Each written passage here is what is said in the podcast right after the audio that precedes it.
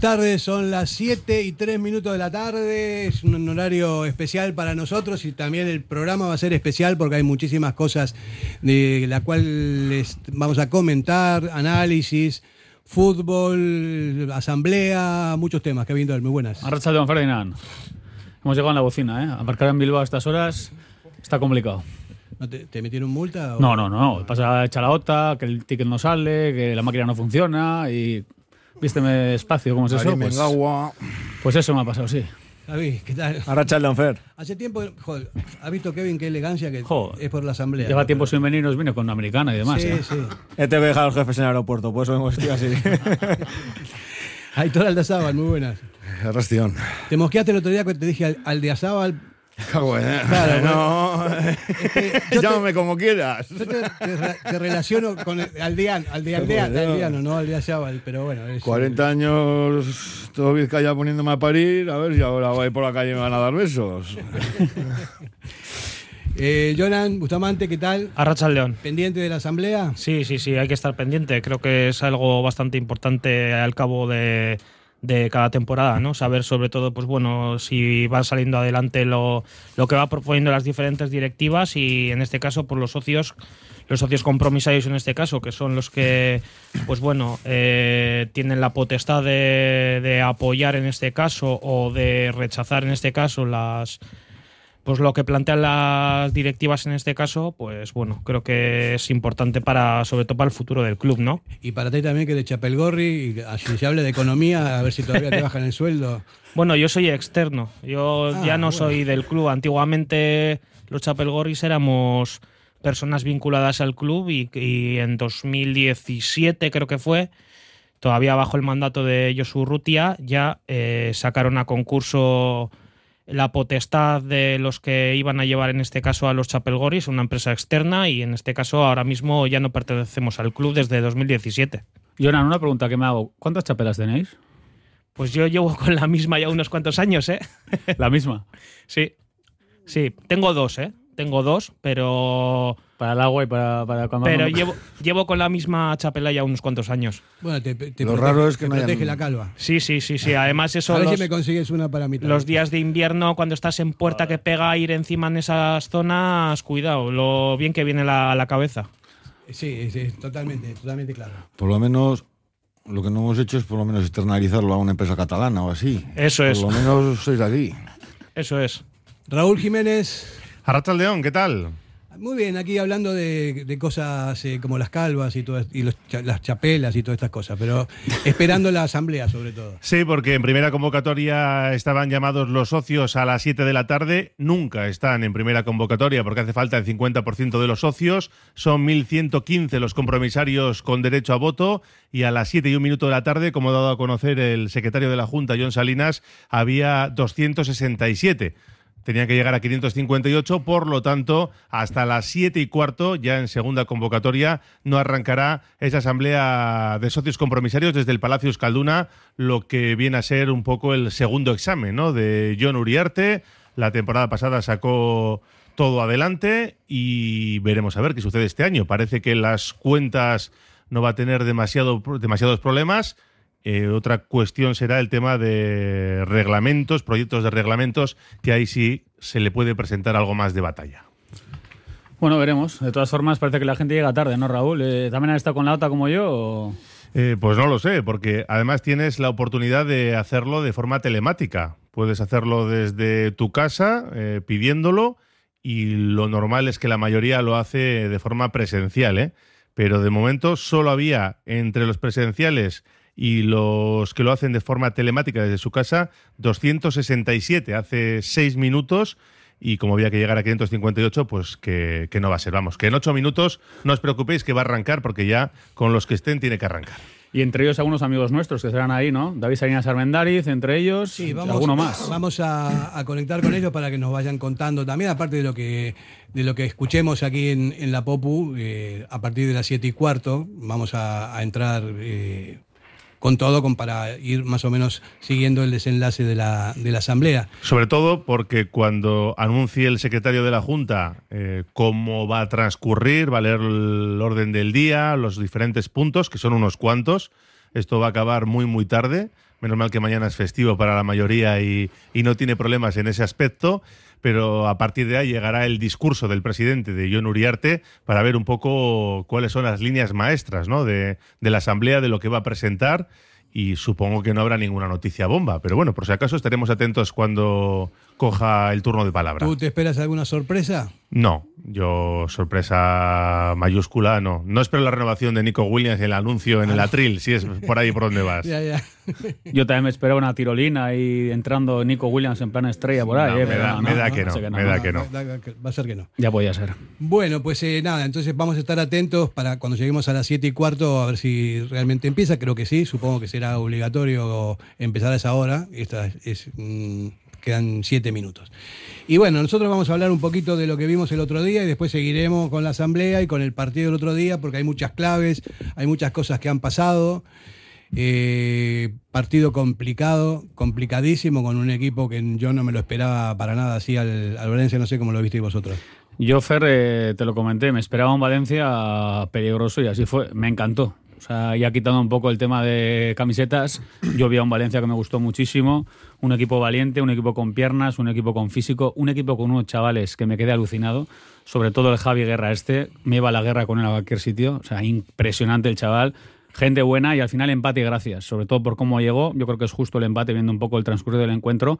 Pero en la segunda parte de Valencia fue bastante mejor que el Athletic. Es mi opinión, no sé cómo lo visteis, pero yo creo que el Valencia jugó, jugó mucho. ¿eh? El Valencia me recordó mucho a cómo era Baraja de, jugador.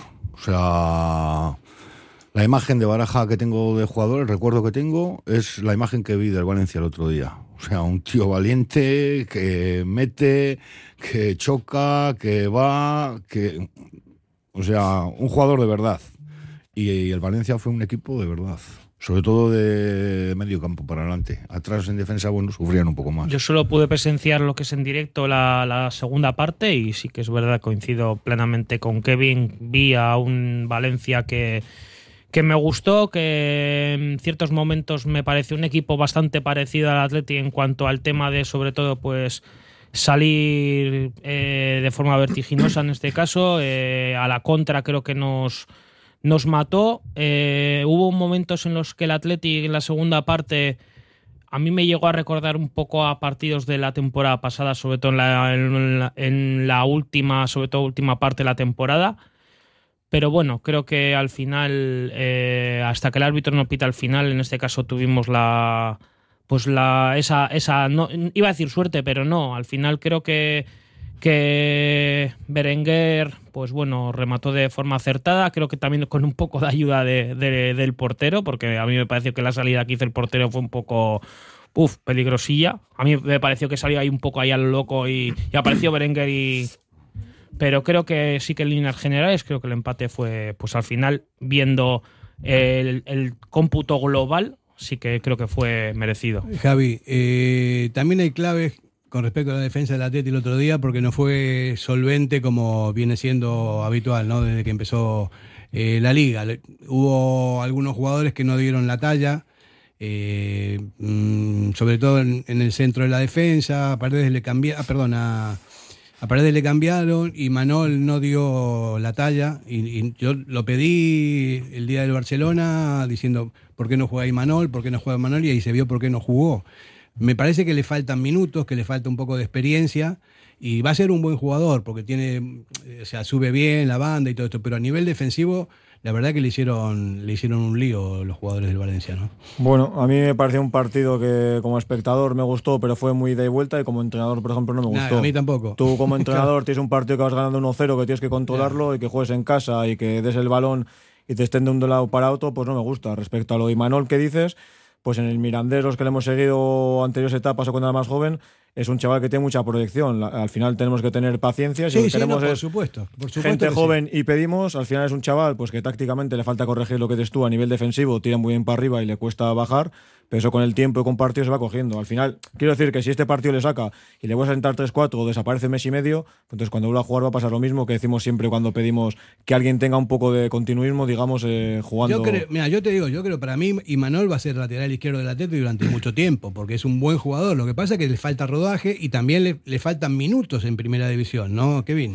Estoy totalmente de acuerdo. A ver, al final eh, es un peaje que hay que pagar, pero yo creo que Imanol tenía que haber jugado más minutos antes que el otro día. Entonces, si Ya. tú le sacas eh, 10 minutos cada dos meses, evidentemente el chaval pues no está con ese puntito, está nervioso y, no es fácil, ¿no? Pero yo insisto, o sea, es el peaje que tiene que pagar el Athletic Club. Entonces, quiero ver a Imanol la semana que viene, la siguiente, la siguiente y la siguiente. Entonces, que tenga minutos, que coja confianza. Y a ver, por lanzar una flecha a favor de Imanol, también voy a decir que los centrales en las coberturas ayudan mucho al lateral. Y el otro día atrás, los No. centrales, había unas distancias terribles entre lateral, entre central. Fue un desastre. Durante muchos minutos hay mucha distancia entre, entre central y lateral, eh, no hay confianza y no es fácil. Y delante había un gran equipo que nos estaban haciendo, buscando las cosquillas, pues por donde era la zona más frágil, ¿de acuerdo? Pero insisto, Imanol hay que darle más bola, hay que darle minutos, tiene que coger confianza y es el presente y futuro del No, Atlético. pero, eh, Es que- Aitor, pero se, se sumó también, aparte de Imanol, que estaba flojo, Paredes también estaba bastante flojo. Entonces que- eh, ahí había un agujero. Y es que además los centrales, claro, no iban a ayudar a laterales porque es que los carriles centrales de ellos, o sea, venían como el séptimo de caballería. Solo les faltaba la trompeta. O sea, entraban en carrera, claro, entonces eh, en cuanto abandonaban un poco su zona, tanto Vivian como Paredes, entraron dos o tres veces por ahí que se plantaron delante del portero. O sea, y, y Nico también se le echó de menos. Yo le eché de menos a Nico mucho y también a Ollán, que son los dos jugadores fundamentales de este equipo. Nico hace una muy buena jugada en el gol de Oscar, de Marcos, está claro, pero Nico también defensivamente le ayudó poco a Imanol, ¿eh?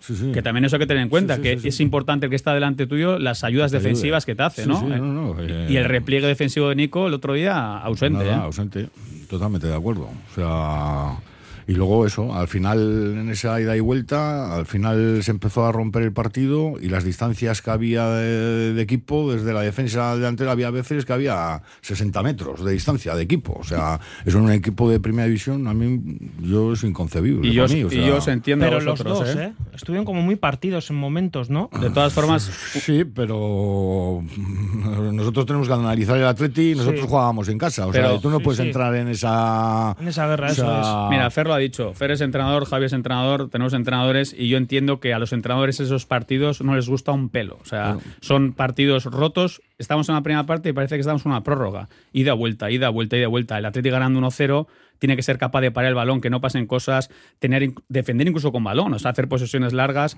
Por eso yo pensaba que Mikel Vesga iba a salir antes, Iker Munian incluso pensé que podía haber salido a poner un poquito de orden, o sea, en función de lo que pasaba, ¿no? Es que teníamos que tener el balón y convertimos el partido en un correcalles que nos vino fatal porque es que el Valencia cuando corre es súper peligroso. ¿eh? Yo, yo siento ser tan duro, o sea, y sobre todo agradecer a Iker todo lo que ha hecho en el Atlético. Iker no está para jugar en primera división ahora mismo. O sea, yo todo lo que le estoy viendo, o sea, no tiene, o sea, no está para jugar en primera división. Yo si se, si fuese mi hermano o mi hijo le diría, vámonos.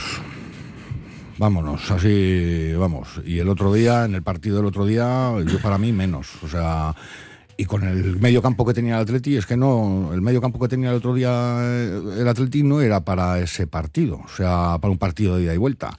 O sea, porque Dani, Dani estaba, vamos, yo soy Dani y no sé, el otro día me ahorco, o sea, el otro día el medio campo del Atleti era para haber parado el partido y para haber tenido una posesión y haber esperado y haber incorporado a la gente y haber, o sea, Esa es otra de las claves, porque el centro del campo del Atleti normalmente suele ser fiable con Galaxy, ¿no? con Sunset. Sunset está- estuvo Desaparecido. totalmente desaparecido. Dani García más o menos dio el, el- el- el callo, pero Y Galarreta superado, ¿eh? superado, claro, superado, pero también porque viene de una lesión, porque viene de falta de ritmo y todo esto se Y- ve. Y ellos son, el- son realmente son aviones. Sí, y aparte a, a Galaxy, en este caso a, a Íñigo, creo que le controlaron bastante y creo que en momentos lo que hicieron fue liberar a Dani García para que tuviera el balón y ir en este caso a por Galarreta, que es el único que en ese centro del campo, el doble pivote, tiene un poco más de criterio a la hora de tener el balón, poder manejar. En este caso el Valencia fue directamente a por él y entonces dejarle libre a, a Dani, pues como hacían otros años en la salida de balón de la defensa del Athletic, que en este caso iban a tapar a Íñigo Martínez, que era el jugador que igual más criterio podía tener a la hora de sacar el balón jugado, lo que hacían era, pues si estaba Vivian al lado o Núñez o el otro, pues hacer que sacara el balón el otro central. ¿Por qué? Pues porque se veía que es el que tiene carencias. En este caso, Dani tiene más carencias que Galarreta a la hora de manejar el balón y, y lo que hicieron fue liberarle a Dani e ir a por Galarreta. Entonces, en este caso, Galarreta se vio mucho más, pues en este caso, no impreciso, pero se vio muy incómodo en el campo. Y luego tenía que decir el centro del campo de Valencia, o sea, lo de Javi Guerra, lo he dicho antes, y lo de Pepe Lu y estos, o sea, me quedé sorprendido de qué trabajo, qué piernas, qué criterio, eh, con balón encima muy bien, cuando cabalgaban, porque es un equipo que cuando corre, o sea, espectacular de Valencia, ¿eh? Y de verdad que creo Sí. que vamos a estar peleándonos por ahí, con ellos por Europa, van a ir a más. Porque estos chavales jóvenes al final tú les das confianza, les das minutos, les dices que cuentas con ellos y te van a rendir. Ahí hay piernas, ahí hay ilusión. Y el Valencia, que no se nos olvide, estaban eh, descendidos prácticamente y les han salvado a estos chavales. Estaban jugando en segunda ref, alguno de ellos. Entonces, por eso siempre yo digo lo de apostar por los chavales, ¿no? Pues mira, eh, el Valencia lo ha hecho por necesidad, porque están tiesos económicamente, pero creo que el Athletic muchas veces tenemos que ser más valientes y dar más bola a nuestros chavales. Llámase Imanol, eh, el Bermeano, o sea, te quiero decir que tenemos que apostar, porque el otro día también le eché de menos al de Bermeo. O sea, son jugadores que tienen esa casta, esa brega, esos minutos. No sé, creo que en ese sentido Ernesto tiene que aprovechar un poquito mejor las piezas que tiene, porque creo que tenemos miembros dentro de la plantilla para explotar mejor los partidos. El otro día Ernesto además estuvo también con los cambios, tarde, mal, o sea... Fíjate que empezamos el año, además lo hablamos aquí, de que, joder, a mí me estaba sorprendiendo, de que lo estaba... Porque yo siempre he considerado a Ernesto a, a- a partido, a- para preparar el partido, lo prepara yo creo que muy bien, y muy, pero a partido empezado... En el Durante, yo, en el Durante. Durante, yo creo La- que se vuelve loco. La o sea, lectura de los partidos no hace nada bien. Y los cambios, la, la lectura Yo- del partido, parece que siempre, en minuto 60 y pico, tal, Sí, cromo sí. por cromo, no sabe en todas las de- etapas, además sí. en todas las etapas que ha estado en el Atleti. O sea, parece que viene con los cambios ya Sí, eh, casa, escritos sí, en el papel de casa. O sea, y pase lo que pase. eh, cromo que por tiene- cromo o sea, y no se cambia tácticamente, sí, ni la o sea, alineación, ni corrige. Y él cuando llegó reconoció eh, que no había estado en este fútbol moderno de los cinco cambios, que se tenía que acostumbrar a ello.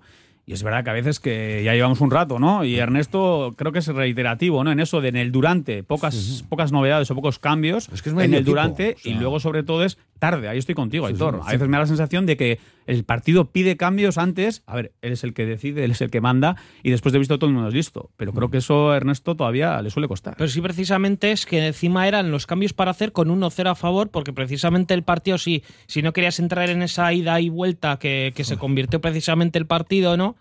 Eh, creo que eran cambios para haberlos hecho antes y curiosamente esos cambios se hicieron ya cuando tenías encima el marcador en contra. Sí, pero antes no cromo por cromo y cerrar por dentro. Tú vas ganando 1-0, Sí. un corre calles, ves que se parte medio campo, lo que más que tienes que hacer es no dejar jugar al contrario y cerrar ese centro del campo y luego tú ya Sí. que vas ganando vas a tener. O a la Sánchez porque estaba, porque Sánchez necesita el balón. En una ida de vuelta ni la olía. Al final es el que nos tiene que manejar, abrir a las bandas y centro del campo estaba lo que habéis dicho completamente descompuesto. Vas ganando 1-0, hostia, macho, mete línea de 4, línea de 5 si quieres 1, pero por dentro es lo que tienes que tapar para tener control del Pero Lo partido. que, Jugaban pasa mucho- que, lo que pasa es que, que el chingurri es el chingurri y no, no lo vas a cambiar ya hasta el final de su carrera y siempre fue- siempre ha sido así. ¿no? Lo, lo lógico, lo normal, cuando vas ganando en casa, eh, ante un equipo que está con ansiedad porque va perdiendo, o sea, es cerrar, como dices tú, las puertas y, y jugar a otra cosa. Y que no pasen cosas. Sí, es, que, el- Claro es que- que el otro día me recordó el Atleti, o sea, es que estaba defendiendo además a, a lo ancho, o sea, era como los, cada uno iba como los futbolines aquellos que había de hockey antiguamente que iban por el mismo carril todos, para adelante y para atrás, o sea, no veías al equipo bascular ni achicar, o sea, cada uno casi por su carril, o sea... No, y me- aparte parar el ritmo también, porque no puedes jugar al- mismo ritmo todo el partido contra un equipo físico que, que eran aviones, ¿no? O sea, en un momento determinado puedes defender con el, con el balón y no te atacan y se desesperan. Jo, y además, Fer, eh, si echamos eh, un poco mano de datos, o sea, chavales de 20, 21, 24, 23, 20 el Valencia. Son todos unos chavales, la mayoría. Sí, pero mira qué caja, mira cómo corrían y cómo, ¿Cómo te desgastaban, corrían? que en la segunda tú decías, estoy balón afuera. Es que además se veía venir. Yo creo que el 1-0 del descanso es un poco engañoso. O sea, es verdad que nosotros tenemos alguna ocasión con Ollán y demás. Ellos tienen dos bastante claras. Una saca de Marcos, otra también está bien Unai. A ver, al final era engañoso ese 1-0 y se veía que el Valencia, cuidadín, cuidadín. Y es que Estaba cuidadín, ¿eh? que dio la vuelta al marcador y en la bocina logramos Sí. ese empate con Berenguer. ¿eh? Sí, afortunadamente, ¿no? Fue milagroso, porque fue el último minuto del descuento y... 97. No, yo creo que si no lo hubiera tocado Berenguer, yo creo que también entraba. ¿eh? No sé. Directo. La de Williams. Al final, ten en cuenta que es un balón muy complicado de defender. Cuando él hizo la salida un poco tal, yo creo que. Es que en eso no estoy de acuerdo contigo, que era fallo del portero. Ese balón para el portero es mortal. No, no porque viene de dentro. O sea, Es dificilísima. Y si tiene poca visibilidad eso cuando o le meten eh, con rosca. Ahí el portero Es que está, es de donde estaba Ese yo. balón- El centro viene de muy fuera, el Eso, portero o sea, encima ahí no le da tiempo. Tenía poca visibilidad Ese, balón para el portero es, es mortal. Y a. Baraja Es le dio mortal. mucha rabia, ¿eh? En rueda de prensa Baraja insistió en que habían eh, hablado entre semana, cuidado con esos centros laterales, el Athletic, encima última hora, ¿no? Que te están avasallando y que no supieron defender ese balón. Y hay que decirlo, Iñaki Williams, espectacular. O sea, lo que se desfonda, lo que nos da, lo Sí, que sí, aporta, sí, sí, sí. el centro es muy bueno. Y Berenguer, por favor, que le venga bien porque ya era hora. porque llevaba unas semanitas que estábamos también todos preocupados. ¿Qué le pasa a Berenguer? ¿Qué le pasa a Berenguer? Ojalá le dé un poco la vida a esto y veamos a un Ale Sí, pues, más enchufado. ¿eh? Yo siempre, no sé, aquí hay más entrenadores y, y yo creo que vamos a coincidir. ¿no? A mí me parece que, eh, que siempre juegan los mismos, normalmente, y que tal vez no le dé el, el envión anímico a los jugadores eh, chingurri como para decirle, bueno, mira, juega tranquilo, eres buen jugador, creo en ti, sal y cómete el campo y cosas de esas. Eso son tópicos, pero todos hemos jugado al fútbol, ¿no? Ese tipo de cosas se agradece muchísimo cuando ves el, cuando ves que tu entrenador te está te está apoyando, te está diciendo no te preocupes, no te preocupes, sal con todo, que tienes y eso es lo que le pasa también a Iker, según mi Yo- criterio. ¿eh? yo es que- Alex, yo es que y a Alex también, y a Iker también le pasa. De todas maneras, sales a, a Berenguer, yo es de los jugadores que, joder, puede estar bien, puede estar mal, más acertado, puede tener más suerte, pero en el campo, cada vez que sale, yo le veo que el hombre eh, intenta dar, vamos, eh, el 100, el 150. O sea, yo cuando veo un jugador de esos, cuando está mal, pues oye, chico, no. Jo, era pues, como pues un- Aitor, mira, ¿eh? yo también con Berenguer he tenido últimamente estas semanas eh, una sensación de que le veía a veces apático. Y a mí, de verdad, en un jugador como Alex no lo, no lo entiendo, porque es un jugador técnico, un jugador rápido, un jugador que encara, un jugador virtuoso, un jugador que tiene gol. Y Que salía, ayuda en defensa, pero o sea, salía, jugador que ayuda en salía y estaba más pendiente de las, del enfados, de la chinada con el árbitro, con el defensa, con el otro. No estaba centrado en el juego. Y yo ya llevaba semanas diciendo, ¿qué le pasa a este chico? Y ojalá le vaya bien el gol, ¿eh? porque Alex nos tiene que dar todavía mucho. Lo que, le, ver- lo que le bueno. pasa, lo que le pasa es que Que la pasa por izquierda, Nico. No, No, claro, eh. que él era titular y ya no es más titular y entonces está Y lo lleva como lo lleva, pues puede ser. está mosca. Y ojo, eh, que Berenguer es un muy buen jugador. Muy buen jugador. pero Muy buen jugador de fútbol. Sí, Ese pero ahora, ahora mismo yo creo que es eso, más de cabeza, pues sabe que los dos Williams están por delante en las bandas. Y hay jugadores que no asimilan bien quizás ese rol y lleva, llevó, a ver, llegó aquí que no se nos olvide, marcó no sé cuántos goles, Goles, fue el sí. Pichichi, estuvo muy bien y luego estuvo ansioso porque no marcaba. La siguiente temporada él reconoció, fue a rueda de prensa y dijo, pues que está un poco ansioso con el gol porque ahora no veo puerta tal. Y yo creo que emocionalmente es un jugador que le cuesta y es verdad que, a ver, la, la irrupción de Nico eh, la pasa por, por encima, lógicamente, Sí, pero no y lo- igual no lo ha asimilado bien. No el otro día. Nico tenía que haber salido en el descanso porque el partido que hizo fue absolutamente, según mi criterio, eh, absolutamente horroroso. Nunca lo había visto jugar tan mal, o sea, tan Pues eso, es, que, es que además estamos hablando de que hay cinco cambios, que es medio Por equipo. eso, o sea, eso, que Nico ha estado lesionado, hubo partidos. O sea, joder, que, que- que- o sea, es que no sé, eso de esta- es el once titular, o sea, no sé, en el fútbol de hoy en día no me, a mí no, no me cuadra. O sea, Vamos a hacer una pausa. Vamos a publicidad y volvemos enseguida. Radio Popular, R. Ratia, 100.4 FM y 900 Onda Media. El restaurante Petit Comité se ubica en un caserío que ancla sus orígenes en el siglo XV y sus propietarios son hijos de José Iraragorri, el chato de Galdacao, leyenda del Athletic Club y de la selección. Un restaurante ideal para encuentros familiares románticos y de negocios. La oferta de Petit Comité incluye además de sus afamados pescados y carnes a la brasa, un menú degustación con productos de temporada y amplia carta de vinos. Restaurante Petit Comité en Galdacao, un universo de historia, pasado, presente y futuro. En Durango, Restaurante Covica. Comida tradicional, moderna y vanguardista, elaborada siempre con la máxima calidad. Expertos en alta cocina en miniatura con reconocimientos de prestigio ofrecen diferentes alternativas para satisfacer los paladares de todos sus comensales. La comida de calidad y el trato exquisito tienen nombre propio en San Ignacio Usunea 8, Durango. Café Tangora, desde 1985. Ven y disfruta con nuestros desayunos completos. El mejor café acompañado de zumo de naranja natural y un amplio surtido de pinchos y bollería.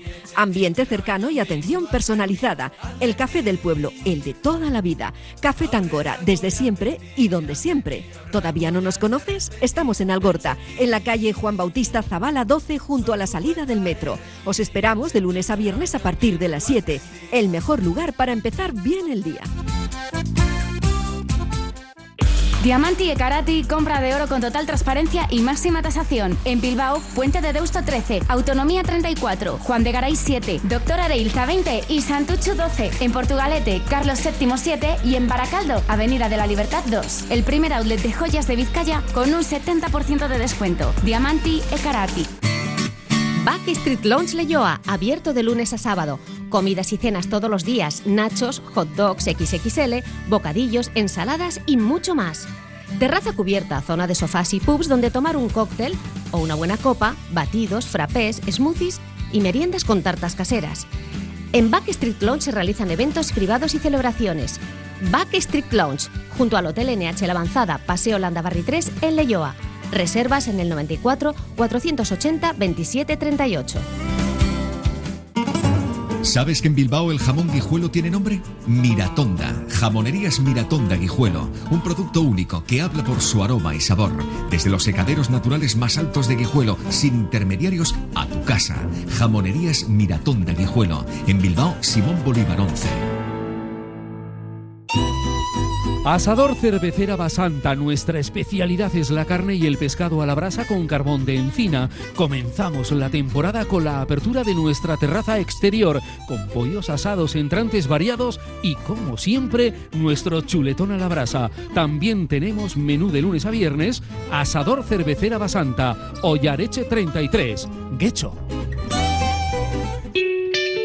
Cafetería Tacoa, situada en el corazón de Bilbao desde hace 47 años, te ofrece un ambiente familiar de primera división. Tacoa, tu cafetería de toda la vida. Buen café, buena atención, buenos pinchos y copas muy bien preparadas. Abierto desde las 7 de la mañana hasta que Miquel se canse. Cafetería Tacoa, Máximo Aguirre 18, junto al IMQ. Siempre con el Athletic.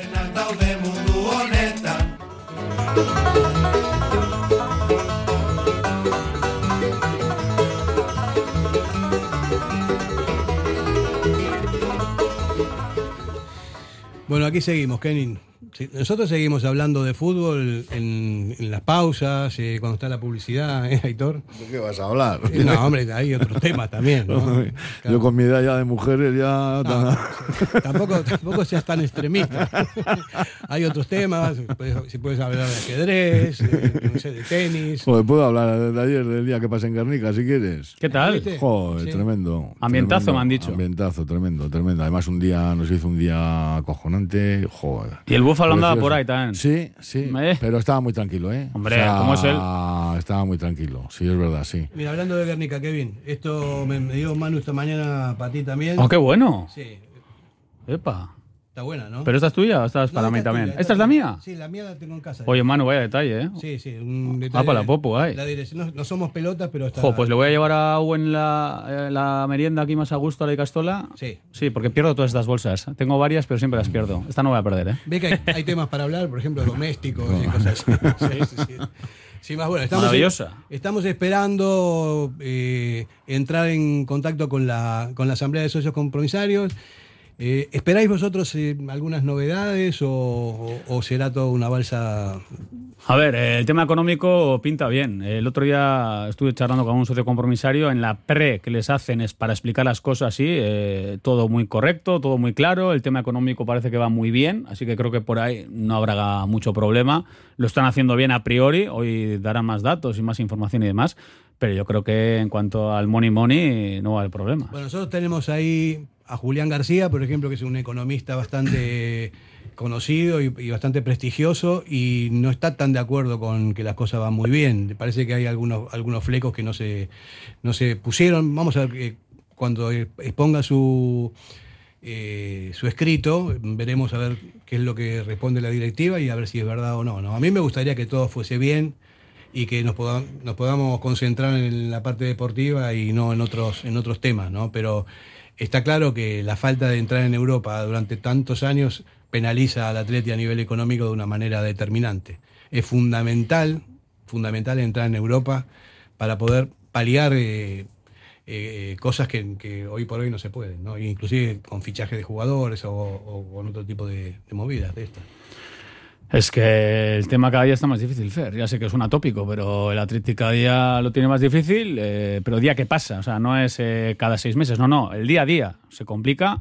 Y bueno, en el tema económico eh, hablaban de que la cosa, a ver, es que ellos te estarán, te estarán dando los datos eh, que pintan bien, pero es que a priori la cosa yo no la veo tan negativa en cuanto a economía. A ver, yo no soy un experto en economía, está claro que Julián se ha dedicado a esto toda la vida, sabe mucho más, habrá profundizado. Y es muy meticuloso. Y, hombre, seguro. Y a priori, eh, seguro que él tiene mucho más información, insisto. Pero creo que en lo económico la cosa va bastante bien. O sea, eso es lo que transmiten, no sé. Hombre, han, han sacado eh, dinero de otras fuentes que, no eran habituales, ¿no? Están, están tratando de, de compensar déficit con, con ese tipo de, de novedades que son buenas para el Atleti. Mira, hay, Han algunos, reducido gastos. que mira, hay algunos datos que tengo aquí. Reducción déficit estructural del club en 16 millones. No hay pérdidas en 2022-2023. Eh, se utilizan previsiones por 21 millones. Para 2023-2024 se pretenden utilizar 16,6 millones. Reducen gastos en 3 millones del presupuesto. A ver, aquí hay datos en plan como que la cosa, no sé, parece que, va bien. Hay que ver si es así. ese, es, ese es el tema. ¿no? Yo también puedo decir, joder, somos la ostra, ¿no? Eh, vamos, estamos a, un nivel extraordinario en lo económico y no es así. Hay, hay problemas económicos en el Atleti, pero más que nada no por mala gestión, sino por, por falta de resultados que te clasifiquen para Europa, que de ahí entra toda la pasta. No hay que olvidarse que esto es un negocio más que un deporte hoy en día y, y todo se mueve a nivel económico. Si no tienes dinero, eh, menos mal que tenemos una cantera extraordinaria que se nutre constantemente y esto nos, nos permite seguir compitiendo en primera división, pero si no, para otros clubes puede ser muy complicado. Fer, ya ha habido una reducción de gastos en 3 millones de euros y el patrimonio ha subido 2 millones hasta los 105 por ingresos de nuevos socios y subvenciones. O sea, te quiero decir que en el tema tan de patrocinios, de tal, pues no sé, eh, eso es lo que ellos están comentando que está. O sea, yo estoy dando algunos datos que pintaba bien. Pero bueno, luego habrá que profundizar, eh, tendrán que mirar y, y demás. Algo Veremos. tenían que hacer también, viendo que no hay clasificaciones europeas, de alguna forma u otra tenían que, que buscar los ingresos, ¿no? Y en este caso creo que se han movido bastante rápido en un año y, y han buscado bastantes vías de, de ingresos y aparte, pues bueno, esa reducción de gastos que, que tenían con respecto al año anterior, pues bueno, eso también al final también te, te beneficia. En este caso creo que económicamente yo sí que creo que no va a haber... Bueno, con esta directiva por lo menos ya se veía, ¿no? Eh, que igual podía ser ahora mismo austeros este primer año, pero es que lógicamente querían ir quitando poco a poco ese, ese déficit, ¿no? Al, sobre todo al no ver, pues, no haber esas clasificaciones europeas que al final son las que te dan la mayor parte del ingreso. Y Ruiz Longart es el que dio los datos en la reunión esta previa a la asamblea y a muchos les convenció, porque alguno ya me comentó, jo, pues lo ha explicado muy bien, tal. Oye, pues no sé, pero parece que, que la cosa pintaba bien. Veremos lo que ocurre, que lo van a votar en breve, o sea que... Vamos a ver, los puntos del día de hoy son las cuentas, examen y aprobación de las cuentas anuales y de la gestión de la Junta Directiva en el ejercicio económico anterior, así como el presupuesto para la temporada 23-24. Las cuotas, propuestas eh, de equipación del bloque 111 a 118 y las del bloque 125 al 104. Y proyectos, examen y aprobación de los proyectos de referéndums, consultas y procesos participativos, de reglamento de abonados y de acceso y permanencia en los recintos deportivos y del reglamento disciplinario, que ahí se está moviendo eso del reglamento disciplinario porque han, han tomado medidas en algunos aspectos. eh, no sé si se han reunido con los, con los chavales de la... Ahí puede haber más controversia en ese reglamento. Ahí sí, Sí. que puede haber más eh, problemas, parece. ¿Y no se oía también que a los socios nos iban a subir la cuota otra vez? Yo había oído algo de que a los socios iban a volver a subir la cuota. No tengo ni idea, yo no sé. ¿Tú sabes algo, Aitor? No, no tengo ni idea. Y Yo, ni idea, en, ese, en esos casos yo ahí no, no, no tengo ni idea. Bueno, aquí, no maneja- oído aquí manejas nada. mucho dinero, o sea que no, no tienes ningún problema, ¿no? De que, ¿Quién, yo? de- sí, ¿no? Sí, sí, yo no tengo ningún problema. Lo suban, ¿no? La cuota, no pasa nada. Pero luego es la leche, es verdad, cuando suben la cuota y tal. Yo entiendo, a ver, yo no soy socio y hablo desde mi posición, pero yo entiendo que de vez en cuando puntualmente haya que subir las cuotas. Es verdad que estuvisteis muchísimos años con Urrutia que no se subía nada, pero absolutamente nada. Pero yo entiendo que puntualmente de vez en cuando, oye, es que habrá que... Queremos todo, no queremos manchar la camiseta, queremos traer a los mejores jugadores, queremos pagar menos cuotas, o sea, no sé, si eres socio también a las duras y a las maduras, y hay veces que yo entiendo que haya que hacer ese esfuerzo, ¿no? Ya lo pidió Aitor Licegui en su día, porque tuvo que torear con la más fea, eh, con la pandemia, con tal, hubo un problema ahí, hubo que poner dinero, y muchos les parecía una barbaridad, es que no hay derecho, oye, habrá que arrimar el hombro para en las buenas y en las malas, ¿no? Si se gasta bien, si se gasta bien, o sea, lo que hace falta luego es gastarlo bien. Es que Aitor Elise en la pandemia, que tenía problemas de dinero, hizo las escaleras mecánicas para subir hasta, hasta arriba de ahí, que fue una, una cosa bastante importantísima para un montón de, de socios que, que les costaba subir las escaleras. Y eso lo sacó dentro de, de las, de sus propias posibilidades. No Y- había tampoco mucha. Y mucha con pasta. todo lo que le han dado, también ha aprobado estos estatutos reformados que afortunadamente los tenemos y esa gran animación. O sea, que mucha gente le criticaba a Aitor, Aitor, Aitor, Aitor. Pues Aitor Elizegui, de verdad, yo creo que ahí está su bagaje, todo lo que ha conseguido en el club, cosas históricas como esa reforma de estatutos, ¿eh? o sea, que eso es una pasada, ya los, los tenemos en color, por fin. O sea, que ha hecho cosas muy importantes, que algunos se olvidan las cosas. ¿eh? Sí, ahora Rápido, las decisiones se pueden. Esto me parece importantísimo, estaba de los años 40, me parece que no se podía, no se cambiaba. El tema de los compromisarios y las votaciones. Y ahora todos los socios tienen derecho a, a- a también a, a velar por los intereses del club según su criterio, ¿no? Antes no era así. Antes eran solamente los compromisarios. Ese tipo de cosas hay que reconocerlas. La última parte de la, de- del mandato de Aitor Elísegui fue muy, muy bueno hizo la grada esta, para mí que me parece que es fundamental, aunque hay que modificar algunas cosillas las internas de todo ese tipo de cosas para que no haya problemas. Eh, aprobaron el, el nuevo estatuto después de, de un siglo entero casi. Y, bueno, esto de las escaleras también me parece que es... Hombre, y luego Aitor tuvo que tomar la decisión de no presentarse porque quizás sabía, ¿no? Que si se presentaba, eh, pues le iban a tumbar los estatutos, le iban a tumbar casi todo. Entonces él antepuso, ¿no? Dijo, oye, mira, yo no me presento porque de esta forma seguro que tenemos más opciones de sacar adelante esos proyectos tan importantes para el club. Volvemos a la asamblea, si os parece, compañeros, porque ha tomado la palabra el presidente John Uriarte con el director general John Berasategui. Han eh, empezado por el punto número dos, aprobación de la gestión de la Junta Directiva, porque dicen que a partir de ahí va a ser más fácil aprobar el ejercicio económico anterior y el presupuesto. Habla en castellano y en euskera, está alternando los dos idiomas. Escuchamos la comparecencia del presidente. Edad única en la élite del fútbol, al máximo nivel, a pesar de las enormes dificultades que nos depara el camino elegido. Y algo que todo esto no sería posible sin estabilidad económica. Baiaz, egun e, hauetan bertan, basoen ganajo genuen klubaren finantza egorari buruzko lasaitasun mezua helarazteko. Ba, dirua euskagu bankuan, eta zorrik ez dauzkagu. Baina aldi berean, ba, urteko kontuen joera negatiboa sohartarazi genuen.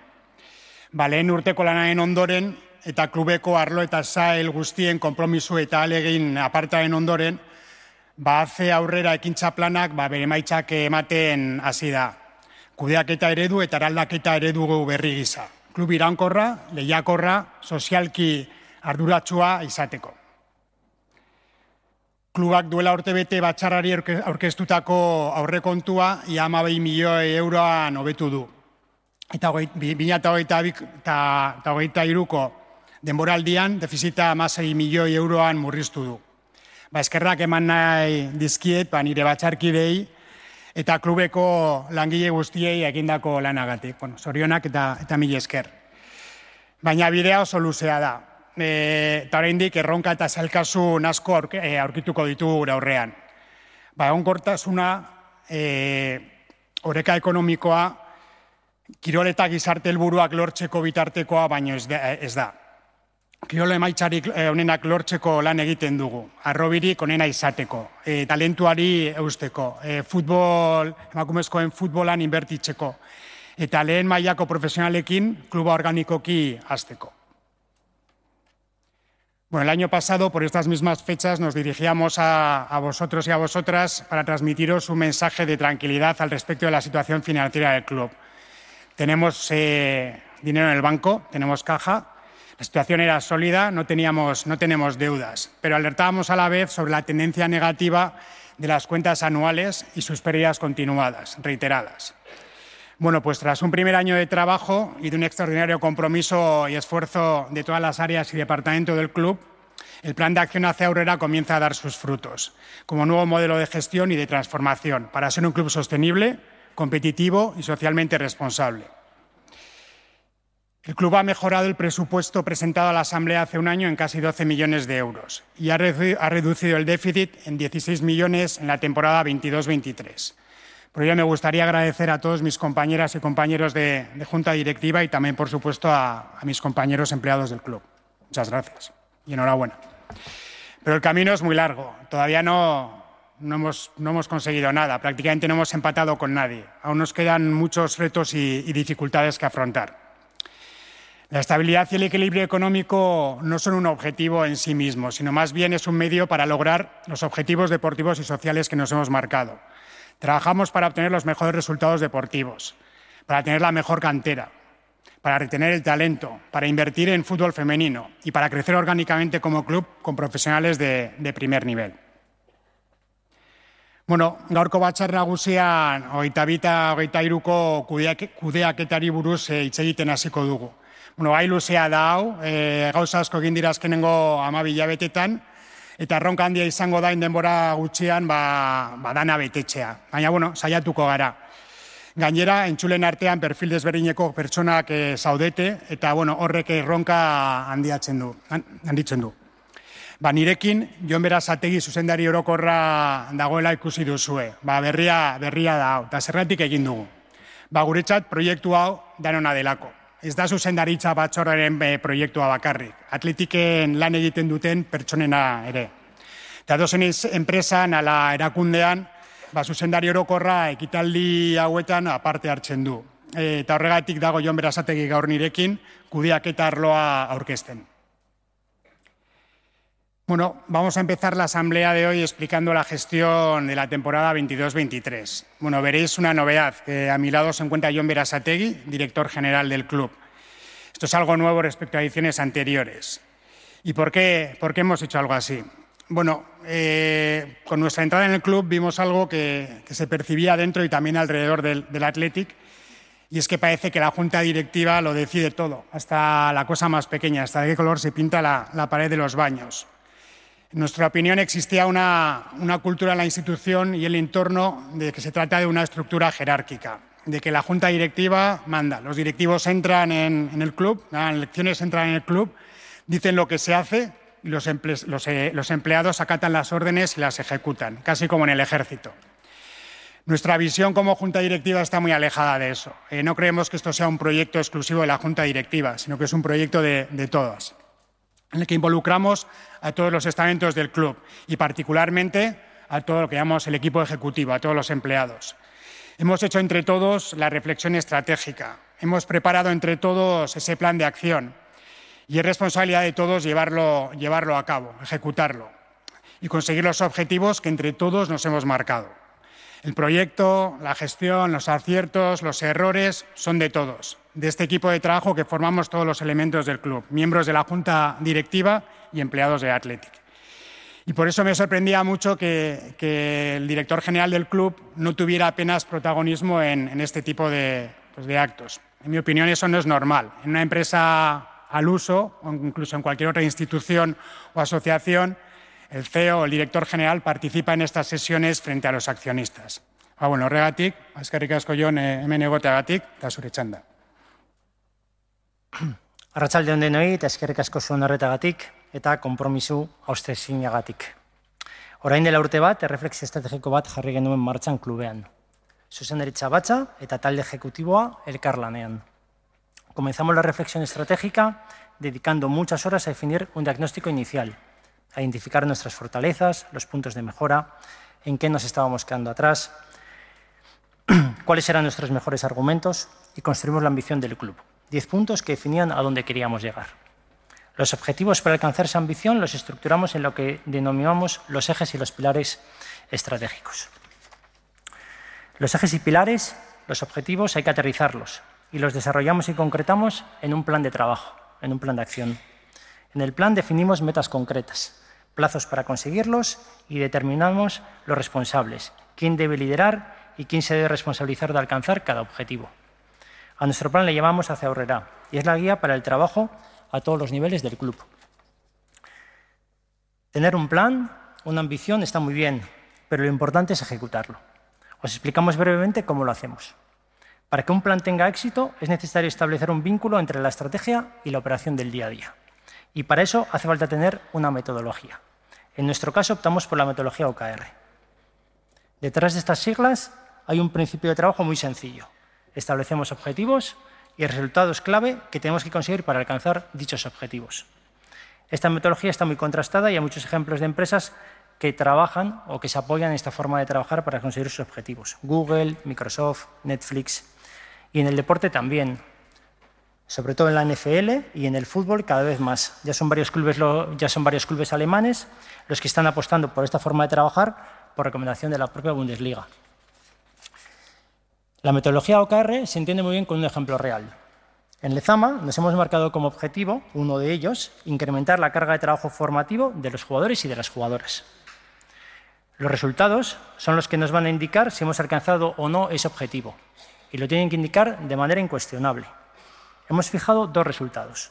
Duplicar las horas de disponibilidad en Lezama de los jugadores del Athletic e incrementar un 50% el trabajo de campo con los jugadores y jugadoras de fútbol base. Por tanto, tenemos el objetivo, tenemos los resultados y luego estarían las tareas. ¿Qué tenemos que hacer? ¿Qué actividades o proyectos tenemos que poner en marcha para conseguirlo? En este caso, la gestión con las universidades. Por ejemplo, el Vasconia este año entrena por las mañanas y hemos tenido que, tenido que trabajar la oferta eh, formativa con las universidades. Hablar con los colegios para la salida del cole de los niños, optimizar la red de transporte de Lezama, etc.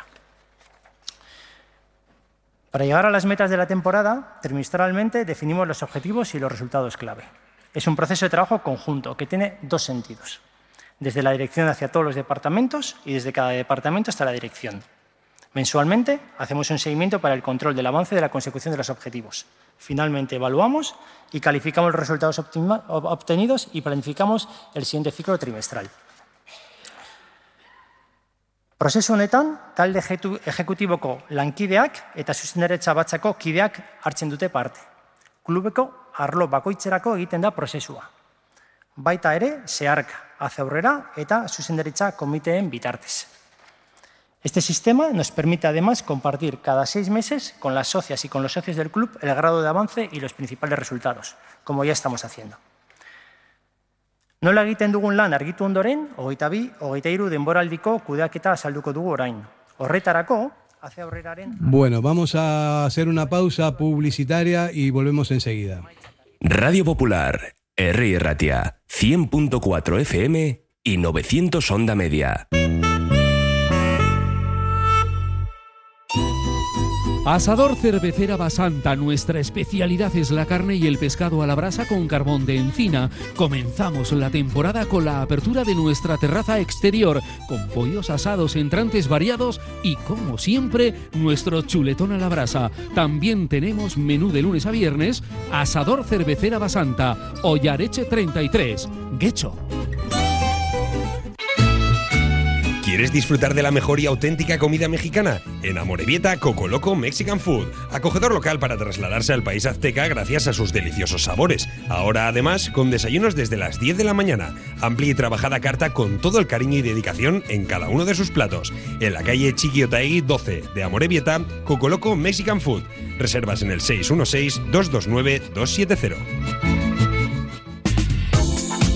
¿Te apetece comer bien en Basauri? Restaurante Venga Va, nueva cocina, menús especiales a la carta, el mejor sitio para disfrutar todo tipo de celebraciones y eventos. Venga Va, Careaga Goicoa 111 bajo 14 Basauri, junto al bar Orise. Ven y disfruta con nosotros. Venga Va. En el corazón de Algorta, Pipers. Gastronomía de calidad, menú del día, menú de fin de semana con reserva previa, desayunos y todos los jueves, música en directo. Viernes y sábados de 9 a 12, carta de bocatas, hamburguesas y raciones. Más información en la web pipersalgorta.com. ¿Quieres ponerte en forma? En Bilbao, Indautxu, Santucho y Basauri, London Fitboxing. En tan solo 45 minutos quema calorías, tonifica, técnicas de golpeo, diversión y pérdida de estrés. Pruébalo gratis, en horario flexible y con regalo de guantes. London Fitboxing Más información en el 944 21 21 14 y en londonfitboxing.com. Ven y pruébalo.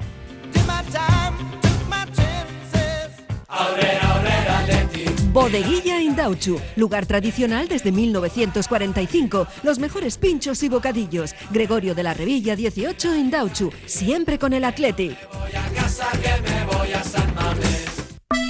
El Bachoqui de Yurreta cuenta con amplios comedores y terraza para ofrecer desayunos desde las 8 de la mañana, con variedad de pinchos, tortillas, sándwiches y bizcochos caseros. Menú del día de lunes a sábado con comida tradicional casera, carta de bocatas, tortillas, hamburguesas y platos combinados. Pinchopote los jueves y viernes. Anímate a probar las exitosas chiquiflautas todos los días y sus espectaculares rabas. De jueves a domingo, comida para llevar con vapo vapo a domicilio. En Vicente Capanaga número 21, Bachoqui de Yurreta, el sitio perfecto para ver y animar a los leones. Más información en el 688-849-761. En el corazón del barrio con más historia de Bilbao hay un restaurante en el que se conjuga el sentimiento surigorri con la gastronomía. Un sitio especial para los amantes del fútbol y para los que quieren disfrutar de una gastronomía increíble. Peña Athletic del Casco Viejo, Pilota Calea Saspi. Teléfono 944 150 081. Info arroba restauranteathletic.com. Que no me voy a casa, que me voy a San Mamés.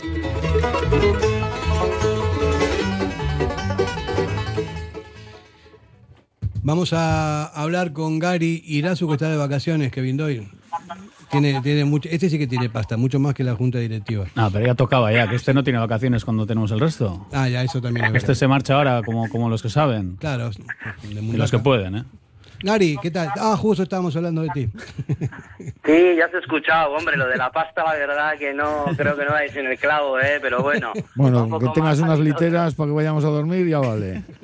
eso sí, eso sí. No, no, no, es un poco más lo que dice Kevin. Yo intento más aprovechar. Los que no tenemos hijos, pues nos podemos ir más o menos en otras en otras fechas. Ahora estaba conectándome pre- precisamente con el link que manda que manda el club y ahora mismo me he conectado porque estaba terminando. Me habéis pillado con el bote de eh, After Sun, sinceramente, Qué grande. eh, que me ha pegado un poco el sol hoy y nada, estaba conectándome ahora un poco. ¿Qué quiere dar envidia? O- o- No, envidia, no, para Ah. nada. Estáis diciendo que tengo dinero y esas cosas. Ah, pero, ¿verdad? Pero bueno, bueno, alegría. Lo, lo que tienes es After Soon. Eso sí, para eso sí me llega, ¿eh? para eso justo, justo me llega. Gary, ¿cómo se presenta la asamblea? ¿Qué sensaciones tienes? Bueno, bueno, sensaciones la verdad que no tengo muchas porque no estoy en Bilbao, ¿no? Y estas últimas asambleas me está cuadrando fuera generalmente y ahora la verdad que es una gozada con esto del telemático y con estas cosas y tal.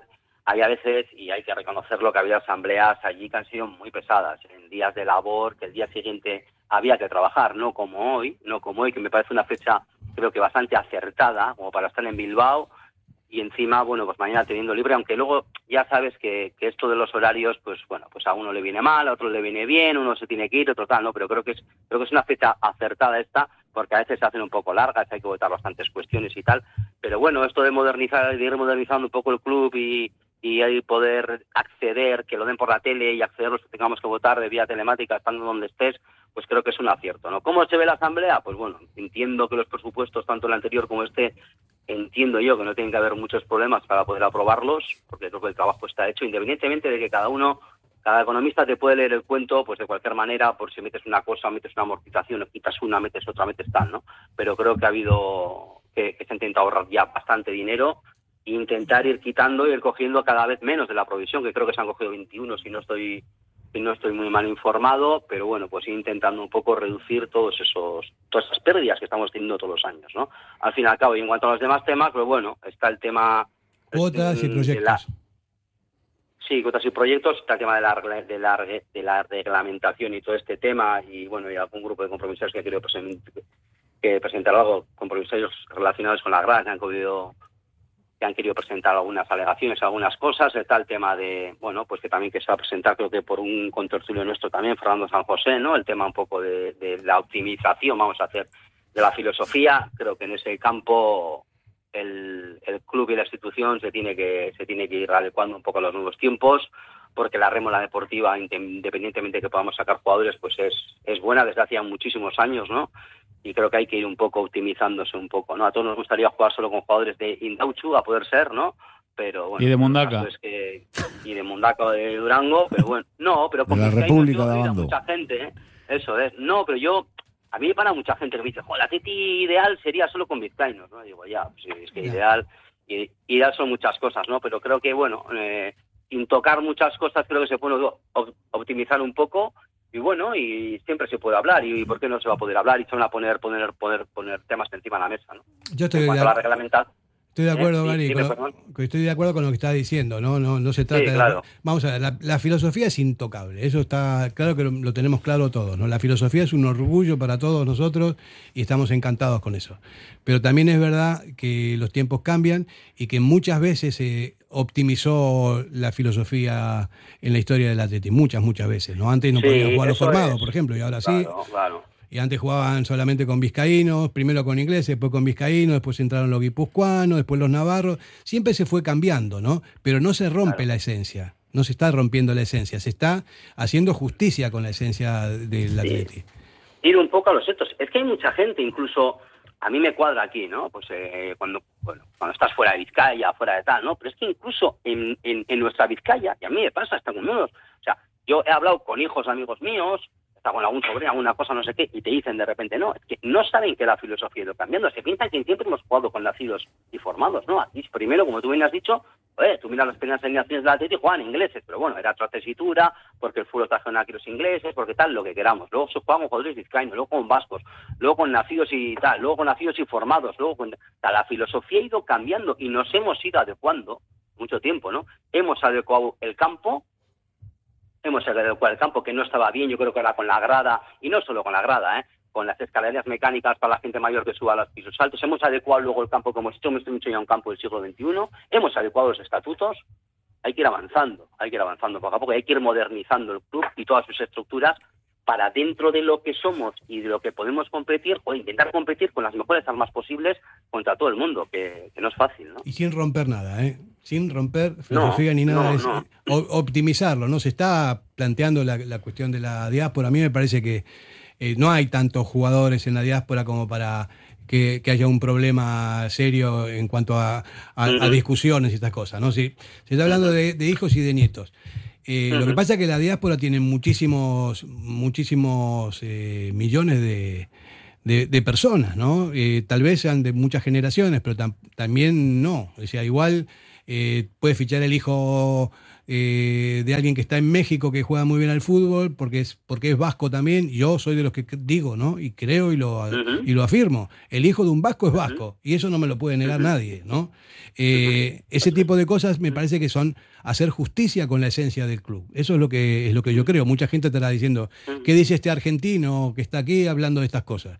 Y este argentino No, este lleva argentino 40, lleva aquí viviendo 40 años. o 40 y- sea, eh, cuidado. 45 años. Este argentino, 45 este argentino es vasco, o sea, vamos a ver. Ya, no, ya. a ver, a ver, yo sobre todo lo que creo es que no, no se pueden poner puertas al campo y sobre todo, o sea, no tiene por qué haber miedo a, hablar, a debatir de las cosas. Nadie está diciendo y nadie va a querer imponer nada. Hay mucha gente que cuando sueltas un tema de estos, pues hablo en un grupo de amigos, en una comida, en una cena, o la gente parece como que, ah, ah, no, no, vamos a ver, o sea, que no tiene que haber miedo por, por, por, por hablar de una manera sana, sensata y normal, hablar y poner temas encima de la mesa, que luego podrán tener su recorrido, más, menos, lo que veamos entre todos los socios, para eso ahora hay asamblea universal, Eso es. y ya veremos todas esas cosas, entonces no tiene por qué haber ningún miedo a hablar de lo que sea. Yo lo que quiero, lo que quiero, qué, qué es lo que pasa. lo que quiero, Gary, es que haya mucho debate, que realmente se profundice en todas las cosas, en todas las cuestiones, y luego que todos los socios eh, decidamos, ¿no? Que como dices tú, ahora es universal el voto. Entonces, eh, y lo que salga, se- que se respete. Además, ¿no? yo creo que no hay cosa- tiene que haber ninguna bronca ni ninguna Creo que no hay cosa más democrática que hablar las cosas, eh, aparte de algo tan importante como la filosofía. O sea, ¿quién mejor que los aficionados socios del Athletic hablen de, de la filosofía? Es que de nuestra esencia, de la cosa más infor- lo más importante que tenemos, ¿no? Lo que nos, nos hace grandes. Y yo creo que el debatir, el hablar, el opinar, el llegar a acuerdos, porque igual hay que hacer eso, ¿no? Hay que ponernos de acuerdo todos, que es lo más difícil, para saber realmente lo que queremos y hacia dónde queremos ir. Es que no hay más. Y luego, sobre todo, Kevin, que es que hay unas cosas que entre nosotros no hemos hablado más de una ocasión, ¿no? Yo se recalco más una vez. A mí, joder, los temas de la filosofía a veces me ponían un poco, no de mala leche, porque a mí me gusta hablar de Atleti más con tonto un caramelo, sinceramente, eh, pero, pero mm, eh, sí, sí que me parecía que el que estaba a favor de modificar la filosofía utilizaba las distintas, cada uno utilizaba las distintas coyunturas deportivas para, para sacar el tema cuando le interesaba, ¿no? Por ejemplo, cuando se iba mal, los que querían modificar, ah, pum, sacaban. Cuando se iba bien, los que no sé qué, no sé cuántos. Entonces, me parece que, bueno, estando en una situación más menos tranquila, más menos tranquila, bueno, con el varapalo del año pasado con el Elche, que no, al final no cogimos la competición europea, todas estas cosas y tal y cual, ¿no? Pero más menos en una coyuntura tranquila y deportiva, pues empezar a hablar de una manera, como habéis dicho, tranquila, sosegada, que pueda haber debates muy en este entorno, mm, puede haber gente incluso que nos informe y que nos dé informaciones buenas o malas de jugadores, de yo qué sé, de cosas, y creo que nos podemos enriquecer, enriquecer en cuanto al debate y en cuanto a todo. Y luego ya veremos por dónde van las cosas y qué recorrido tienen, ¿no? Gary, Bueno, que- eh, ya que eso que estamos hablando de modernización y, y asamblea universal en el Atleti, con la fuerza que tiene el Atleti en el fútbol vizcaíno, ¿no crees que también tendría que haber asamblea universal en la Federación Vizcaína, que es el primer cáncer que tiene el fútbol vizcaíno? Aitor eres, ¿no? claro, ¿no, Gary? No sabía, pero es que pillaba la voz. Hombre, por, por el tono y por la pregunta. No, pero ya sabes que sí, ya sabes que sí. Mira, no quiero, no quiero decir, eh, ya sabes tú lo que pensamos de todo esto, pero eh, en la Vizcaína y la Vizcaína manda la vasca y no me quiero ir a los temas de Rubiales, a todos estos y tal y cual y tal, ¿no? Vamos a empezar por lo más cercano, luego ya iremos conquistando terrenos. eso te Primero, digo, primero, primero hay que empezar por aquí, ¿no? Es. Y, y, y, y qué es lo que se está haciendo con muchas cosas, pues que el tema del fútbol vizcaíno es que esto nos da por una enciclopedia, nos da, ¿no? Pero ese es un ese es uno de los temas fuertes, ¿no? Y creo yo que, bueno, temas fuertes que no creo que no se va a aportar nada, pero bueno, hay que empezar a hablar de ello. Luego está el tema de la, de la reglamentación y todas estas alegaciones de la grada y todas estas cosas y tal, ¿no? Y la reglamentación que, que presenta el club y lo que quiere la grada y tal, ¿no? Y aquí el club está como siempre, está en medio de unas de unas reclamaciones de una grada que bueno están muy bien y son muy loables y, me parecen bien y tal todo. Pero luego también está en medio de quien maneja los tres manejes del fútbol español en concreto en la liga fútbol profesional. Y con lo que voy a decir ahora probablemente os tiren de las orejas pero mientras manden el fútbol español un fascista de domo y lomo como don Javier Tebas pues el asunto el, el club el club está está a la mitad no veremos a ver cómo llega esto porque ya estoy vislumbrando hemos salido de la de la famosa huelga de animación que ha costado no ¿Eh? sí, que ahora el presidente se iba a presentar Herrera, ¿no? El de... Pues fíjate, tú. Sí, pues es que fíjate, si va a presentar Carlos Herrera, pues sí, mira, si me está Pues igual tenemos que hacer no trincheras en San Mamés y ya. Que vaya de la mano, Yo, pre- así, ¿no? yo prefiero a Torrente. No sé, pero vamos de va a ser el candidato Guatepeor, entonces, no sé, pero para ir de Guatemala a Guatepeor me parece un poco mal. Entonces, al final, eh, es que hay que ir un poco más allá. Estamos hablando de la Vizcaína, de las federaciones, tal, pero es que al final, cómo está organizado todo este tres maneje de federaciones, de ligas, de tal y de cual en el, en el, en el contexto del fútbol español, que nos guste más o nos guste menos, es en el que nos movemos, pues Gary, mafia es mafia. es bastante complicado. Sí, ya sabemos todos. Eh, Gary, que eh, mafia es mafia, pero bueno. ¿Estás Sí. en- eh, ¿Qué hora es en Canarias? Pues una menos. O sea, serían las 7 y 5, ¿no? Y bueno, una aquí, menos, pero está de noche. Ahora ya con Ya, del cambio pero- horario me cago en la mar. acá estamos, aquí estamos en las 8 y 5 y tenemos que cortar. Sí, porque- pero la diferencia es que está de noche allí, Gary, pero estás con el Aftersun. Aquí Sí, el Aftersun, no ahora no estamos Sí, solos no con esas sé. cosas, ¿eh? Aunque sea por en envidia, te vamos a cortar ya. Porque... Venga, Aunque sea vale. por envidia. Pero, ¿qué has dicho? ¿Que tenemos literas o no? Que cuando queráis, aquí literas, lo que haga falta. Y si no, robamos unos colchones, ahí todo, no pasa nada. Vale, vale, ya os mandamos el pasaje. Un abrazo, Gary. Y Un abrazo, Gary. Y, vu- y vuelve pronto. Un abrazo. la semana que viene, agur. Qué ricasco, agur. Radio Popular, Herri Ratia, mucho más cerca de ti.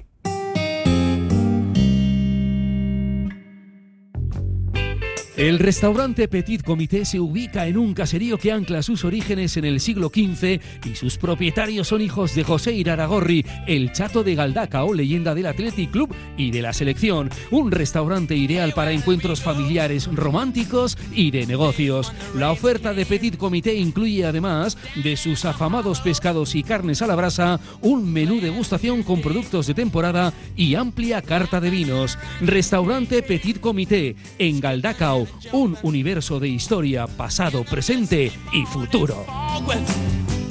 En Durango, Restaurante Covica. Comida tradicional, moderna y vanguardista, elaborada siempre con la máxima calidad. Expertos en alta cocina en miniatura con reconocimientos de prestigio ofrecen diferentes alternativas para satisfacer los paladares de todos sus comensales. La comida de calidad y el trato exquisito tienen nombre propio en San Ignacio Usunea 8, Durango. Diamanti e Karati, compra de oro con total transparencia y máxima tasación. En Bilbao, Puente de Deusto 13, Autonomía 34, Juan de Garay 7, Doctor Areilza 20 y Santucho 12. En Portugalete, Carlos VII 7 y en Baracaldo, Avenida de la Libertad 2. El primer outlet de joyas de Vizcaya con un 70% de descuento. Diamanti e Karati. Cafetería Tacoa, situada en el corazón de Bilbao desde hace 47 años, te ofrece un ambiente familiar de primera división. Tacoa, tu cafetería de toda la vida. Buen café, buena atención, buenos pinchos y copas muy bien preparadas. Abierto desde las 7 de la mañana hasta que Miquel se canse. Cafetería Tacoa, Máximo Aguirre 18, junto al IMQ. Siempre con el Athletic. Si te gusta disfrutar del buen pescado, Asador Restaurante Parrillas del Mar es tu lugar. En Bilbao, Juan de Acuria Guerra número 7. Disfruta de nuestros pescados a la parrilla, besugo, rey, rodaballo, lubina y mariscos como langosta, bogavante y cigalas, entre otras delicias del mar. Mención especial también a nuestros entrantes originales como la ensaladilla de buey. Si quieres comer bien en un ambiente de lo más acogedor, ven a Parrillas del Mar. ¿Sabes que en Bilbao el jamón guijuelo tiene nombre? Miratonda. Jamonerías Miratonda Guijuelo. Un producto único que habla por su aroma y sabor. Desde los secaderos naturales más altos de Guijuelo, sin intermediarios, a tu casa. Jamonerías Miratonda Guijuelo. En Bilbao, Simón Bolívar 11. Backstreet Lounge Leyoa, abierto de lunes a sábado. Comidas y cenas todos los días, nachos, hot dogs XXL, bocadillos, ensaladas y mucho más. Terraza cubierta, zona de sofás y pubs donde tomar un cóctel o una buena copa, batidos, frappés, smoothies y meriendas con tartas caseras. En Backstreet Lounge se realizan eventos privados y celebraciones. Backstreet Lounge, junto al Hotel NH La Avanzada, Paseo Landabarri 3, en Leyoa.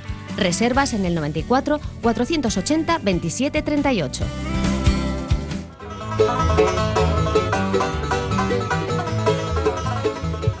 Bueno, vam- vamos, vamos a escuchar un, un ratito al presidente hoy. Hemos marcado eh, tres objetivos. El primero es el de incentivar el fútbol en la actividad deportiva y social entre la población femenina. Bueno, tenemos resultados clave que van desde pues, eh, poner en marcha escuelas de iniciación, lanzar el campus femenino, teníamos el campus mixto, pero queremos hacer uno, uno femenino, o diferentes acciones que vamos a lanzar entre, entre población inmigrante. Por ejemplo, elegir un campo en, en una zona con riesgo de exclusión social, mandar técnicos de Athletic y, organizar sesiones de entrenamiento para intentar captar ese, talento femenino en esas zonas. Por otro lado, expandir la marca Athletic femenino, llevar al equipo fuera de Lezama, hacer entrenamientos, hacer partidos, visibilizar la historia de nuestra sección femenina, que es increíble. Hemos sido pioneras, campeonas, tenemos un historial impresionante. Y luego, por otro lado, visibilizar la participación de la mujer en, todos los estamentos del club, que somos el más avanzado de la liga. El objetivo segundo sería el aumentar la competitividad de- del primer equipo. Aquí en, el 22, en la temporada 22-23 destacaría como resultado clave la renovación de 12 jugadoras y cinco nuevas incorporaciones para esta temporada. Una de ellas, Operación Retorno, es decir, una jugadora que, que estuvo, en nuestra, estructura anteriormente. Entonces, esos fichajes para, el primer equipo. Naikari está fuera de este dato porque, ha sido el fichaje se gestionó de esta temporada. Y de cara a la 23-24, pues el primer resultado clave, otra vez autocrítico, es el que tenemos que conseguir estar en la primera mitad de la, clasificación, entre las ocho primeras. Queremos cerrar eh, fichajes que aumenten el nivel de la plantilla, lógicamente fidelizar y renovar a jugadoras proyecto y bueno, evolucionar hacia un centro de, alto rendimiento. Y el objetivo tercero, también nos lo he adelantado anteriormente, queremos, queremos reducir el déficit estructural que también existe en la sección femenina y no tanto por vía de, reducción del gasto, lógicamente el gasto hay que controlarlo, hay que saber dónde va cada euro, sino más bien por, por la vía del ingreso. Y por eso el resultado clave que nos hemos puesto para la 23-24 es generar nuevas fuentes de ingreso, aumentando los ingresos respecto a la temporada pasada. Eragin soziala eta gobernantza arduratxoa da urrengo ardatza. Ardatz honen Bueno, toma la palabra Joan Brasetegui, el director general, que es la gran novedad, que ha comparecido con el presidente, está compareciendo para defender ese punto 2. Y es que han arrancado por el segundo punto en el orden del día, por la gestión de la Junta Directiva, porque entienden que explicando las cosas van a convencer más fácil a la gente y luego aprobar los ejercicios económicos del pasado y del presupuesto actual, pues que va a ser más sencillo. Y por eso lo han estado explicando. Todavía tienen que acabar su comparecencia. Luego, la gente que quiere intervenir, los socios compromisarios que quieren intervenir en relación a este punto, eh, subirán al atril. Tienen 10 minutos máximo cada uno. Y luego, cuando les contesten a todos, pues se procederá a la votación. Así que esto va para, para largo, con mucha calma. Ha sido un discurso, está siendo un discurso largo, una explicación de las bonanzas, ¿no? De todo lo que ha hecho la Junta Directiva en estos últimos 12 meses. Y a mí me ha llamado la atención un par de detalles. Eh, se ha defendido de aquellos que les acusan de ser la directiva del Big Data y del PowerPoint. Ha dicho que no le afecta, pero que, que le parece peligroso y preocupante que la gente se ría de ello porque el Big Data dice que es el futuro y que hay que meterlo en el en Lezama, que es lo que están haciendo. Y luego también eh, una curiosidad, ¿eh? un simple detalle que están estudiando porque parece que en ciertas localidades, creo que ha dicho de Euskadi, no de Vizcaya, creo que ha dicho de Euskadi, que salen más deportistas de élite que de otras. No ha dicho de dónde. ¿eh? Y que están, eh, están investigándolo, estudiándolo, por si acaso eso fuera así, para implementar medidas. Imagínate que de, de Zamudio salen más jugadores o de Ochandio que de Bilbao, que tiene más población. Pues que parece que lo están, lo están siguiendo, por si acaso. Curioso, cuando menos A curioso. ver, históricamente, eh, yo barro para casa. En, en Durangaldea hemos tenido un montón de, de jugadores que han llegado a la primera división. Ahora ya no están tantos, pero hace poco pues estaban eh, pues, eh, Xavi Castillo, Ustaric, Iturraspe. O sea, eran muchos de nuestra zona. Más para ahí, un poquito más que el Susaeta. Pero es verdad que en nuestra zona, y siempre que la Atlética ha ganado algún título, ha habido algún Durangarra. O sea, eso no sé si. Sí, es que- sí, sí. Los veteranos me podréis corregir. Pero en nuestra zona, Durangaldea, siempre ha habido mucho, mucho eh, pelotari, ciclista y futbolista. Y yo creo que eso en Vizcaya cada vez se va a acentuar más, porque por ejemplo todos los chavales que están aquí en Bilbao, como no jueguen ahí en el estanque, ¿Dónde eh, van a jugar, van a- jo- saldrán jugadores de waterpolo, pero de fútbol, ¿dónde? Es verdad. Pues sí, la verdad que sí. Bueno, vamos a, a ver si hablamos con alguno de nuestros eh, contertulios que están en la asamblea. Vamos a empezar por... eh, Julián, ¿no? Sí, por Julián García. Y luego, Fer, ahora conectamos con él. Os quiero hacer una pregunta. Eh, a Raúl también se la hacemos luego, ¿eh? En plan porra. ¿A, A qué hora va a terminar esto? a las 12 de la noche o más. Sí, Pero 12, ¿calculas? ¿Calculas 12 o más? Sí, nosotros vamos a estar hasta las 9. Por eso Ajá. vamos a hablar con ellos ahora porque se hace, se hace muy largo. ¿no? O sea, a la medianoche. Hay noche de Halloween ahí apurando ahí. ¿no? Claro, si después en el coche te vas, te vas enterando más o menos de las cosas que son y mañana estamos. Vamos, eh, eh, vamos a entrar en contacto con Julián García. Eh, buenas noches, Julián. Hola Fernando, buenas noches. Va para largo esto, ¿no? Sí, además yo creo que muy poco didáctico y excesivamente prolijo. No sé, me parece muy bien explicar cosas que ya estaban en el informe de hace rueda de julio, volver a explicarlas en la asamblea y entrar en una serie de detalles, dicho de paso, con una, una proyección de cuadros absolutamente elegibles, pues eh, no sé, yo creo que eh, falta falta hablar del falta hablar de los de las cuentas y del presupuesto, con lo cual pues esto como siempre va para largo y creo que la junta directiva pues ha tenido poca delicadeza convocando una asamblea un- una víspera de un festivo. Bueno, eh, Julián, tú tienes eh, tus propios eh, tus propias conclusiones con respecto a la, a la gestión económica, ¿no? Sí, ¿Cómo, creo- cómo lo ves? hay- Vamos a ver, hay, hay, hay dos cuestiones. Una, yo creo que hay que separarlas. ¿eh? Una es la situación económica del club y otra cosa la gestión que se ha hecho de ello. Ya. Yo no discuto eh, la gestión que se ha hecho, aunque creo que la botella no está medio llena porque no llega ni a la mitad.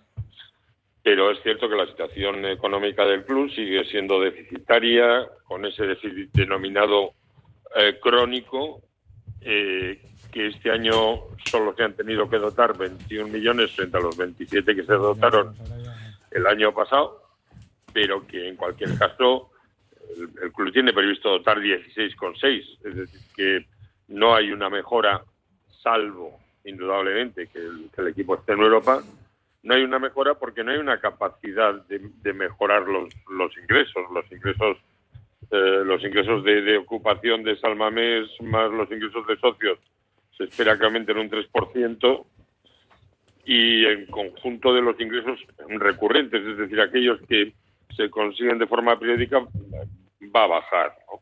Y también es cierto que, a pesar de lo que dice el señor tesorero, de que vamos a dotar, vamos a tener que tirar del- de, ese fondo que tenemos, eh, que era de 60 millones, solo 16,6 frente, a- frente a los 21 y medio de este año, lo, también lo que es cierto es que todos los contratos, todos los fichajes ya se han amortizado y que las amortizaciones se reducen, con lo cual, indudablemente, eh, la mejora de resultados no es, no es tan amplia. Hay una cosa que a mí me llama la atención. Pero, eh, perdona, Julián, eh, de todos modos, ahora, dentro de muy poquito tiempo, se va a tener que empezar a negociar con los jugadores que terminan contrato. Y eso también A supone... eso, a eso iba, Fernando. Sí, A eso iba. Porque el club está estimando que mm, van a aumentar lo que es la plantilla deportiva un 6,9%, cuando en realidad quedan por renovar, creo que son en torno a nueve jugadores. ¿no? Es decir, que, que frente a unos gastos reales que hemos tenido en, en 2023 de 83,6 millones, el club cree que solo van a aumentar 89,4. Bueno, mm, yo creo que es poco realista. No quiero decir que no, no puedan conseguirlo y, y es loable si, lo, si además lo consiguen. Pero teniendo en cuenta la cantidad de jugadores que quedan por renovar y, la, y el previsible aumento en algunas, en algunas fichas, pues es indudable que un 6,9% solo de incremento del coste de la plantilla deportiva a mí no me parece realista.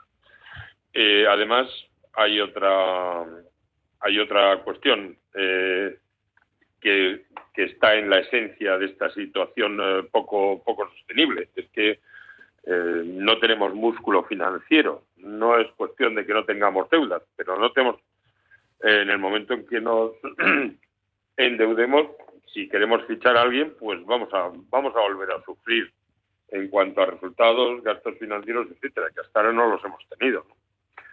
Entonces, eh, ¿Cuánto puede hacer la Junta Directiva? Yo creo que es cierto que no hay mucho margen, pero también es cierto que, la situación del club hay que contarla de otra forma. Es decir, ellos han mejorado respecto al año anterior, sí. ¿Va- ¿Esperan mejorar respecto al próximo año? También. ¿Es suficiente? Indudablemente no. Y quedan muchas dudas respecto a determinados valores que son significativos, como el coste de la propia plantilla. bueno. eh, Julián, una cosita. Eh, vas a subir al atril, ¿no? A, hablar, ¿no? No. No, no, no, no. Ah, vale, vale. Yo pensaba que ibas a ser uno de los que subía a, no, a comentar la jugada. no pretendo aburrir a los compromisarios porque ya van a acabar bastante aburridos con la intervención del propio presidente y del director general, que a mí me ha parecido excesi- excesivamente prolija. Eso te iba a O preguntar. sea, una ¿A qué hora crees que va a acabar? Hemos estado haciendo aquí una porra. ¿Tú a qué hora crees que va a terminar? Bueno, yo cre- no creo que acaben desde las 11 o las 11 y media, por lo menos. ¿eh? Once No, no desconozco cuántas intervenciones va a haber, pero si teóricamente cada intervención le permiten 10 minutos, No más de 10. eh, y no sé cuántas no sé cuántas puede haber pero pero no no yo creo que se va a prolongar pues por lo menos como como casi siempre ¿eh? hasta las 11 las 12 de la noche por lo menos con lo cual añadir más sufrimiento a los compromisarios no estoy por la labor Julián, y te has quejado del día, ¿no? Víspera de fiesta, pero mejor que sea un día entre que sea un día que mañana hay que currar, ¿no?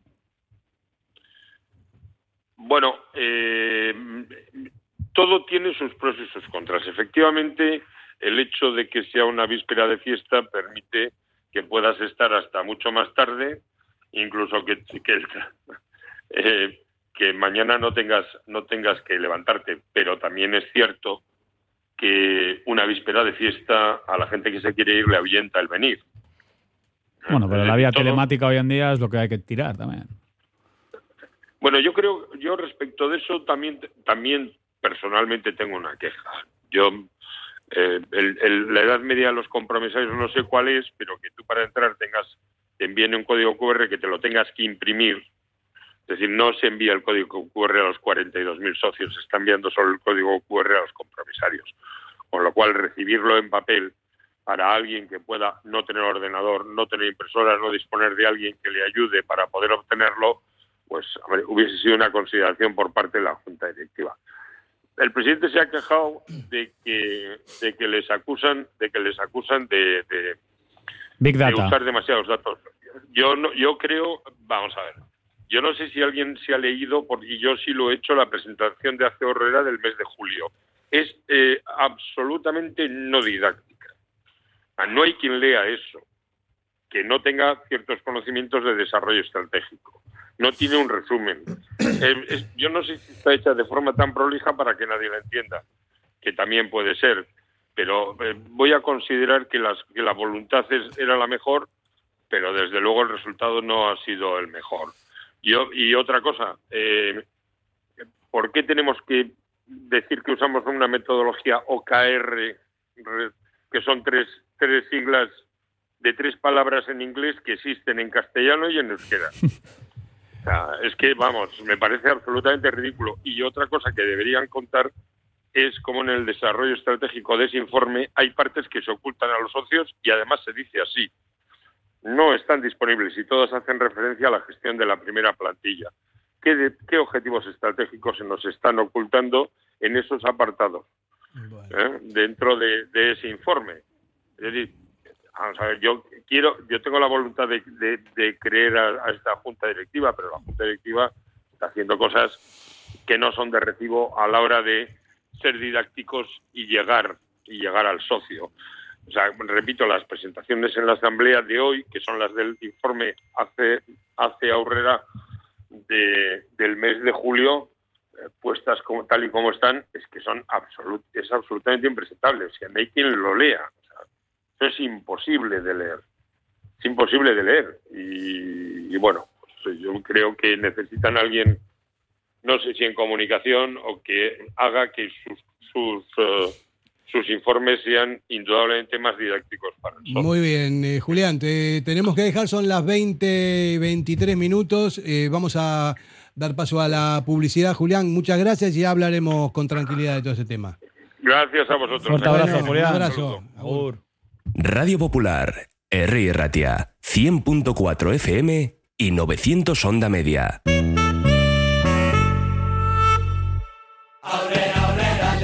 En el corazón del barrio con más historia de Bilbao hay un restaurante en el que se conjuga el sentimiento surigorri con la gastronomía. Un sitio especial para los amantes del fútbol y para los que quieren disfrutar de una gastronomía increíble. Peña Athletic del Casco Viejo, Pilota Calea Saspi. Teléfono 944 150 081. Info arroba restauranteathletic.com. Que no me voy a casa, que me voy a San Mamés. Si crees que has pagado de más en tus impuestos, podemos ayudarte. En Ercilla Asesores te asesoramos y ayudamos a tener una planificación fiscal que permita reducir al máximo la carga impositiva, consiguiendo una mejora sustancial en la utilización de los recursos de la empresa. Si quieres conocer por qué está fallando la planificación fiscal de tu empresa, visita nuestra web ercillaasesores.es o escríbenos a asesoría@ercillaasesores.es. Actúa ya y mejora tu ejercicio fiscal antes del cierre de año. Asador Cervecera Basanta, nuestra especialidad es la carne y el pescado a la brasa con carbón de encina. Comenzamos la temporada con la apertura de nuestra terraza exterior, con pollos asados entrantes variados y, como siempre, nuestro chuletón a la brasa. También tenemos menú de lunes a viernes, Asador Cervecera Basanta, Ollareche 33, Guecho. Café Tangora, desde 1985. Ven y disfruta con nuestros desayunos completos. El mejor café acompañado de zumo de naranja natural y un amplio surtido de pinchos y bollería. Ambiente cercano y atención personalizada. El café del pueblo, el de toda la vida. Café Tangora, desde siempre y donde siempre. ¿Todavía no nos conoces? Estamos en Algorta, en la calle Juan Bautista Zavala 12, junto a la salida del metro. Os esperamos de lunes a viernes a partir de las 7. El mejor lugar para empezar bien el día. ¿Te apetece comer bien en Basauri?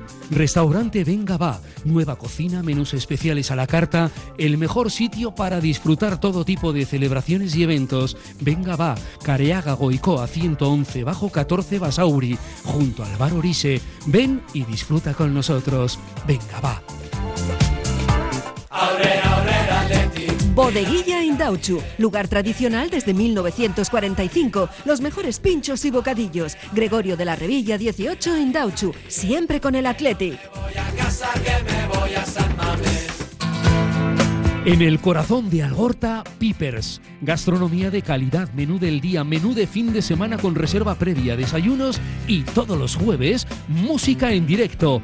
Viernes y sábados de 9 a 12, carta de bocatas, hamburguesas y raciones. Más información en la web pipersalgorta.com.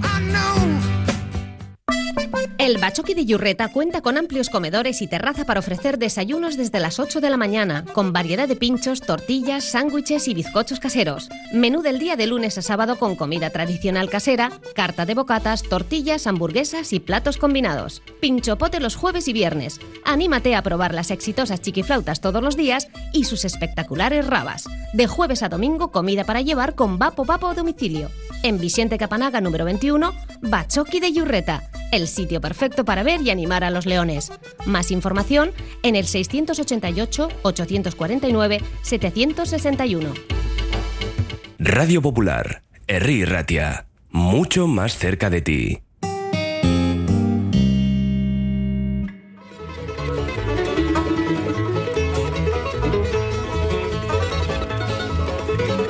Ocho y 28 minutos y ahora mismo está hablando John Berasategui y le escuchamos. amarillo oro, y las áreas de soporte, las áreas operativas, donde el objetivo es la excelencia y dar soporte a las otras tres áreas, a las áreas de crecimiento.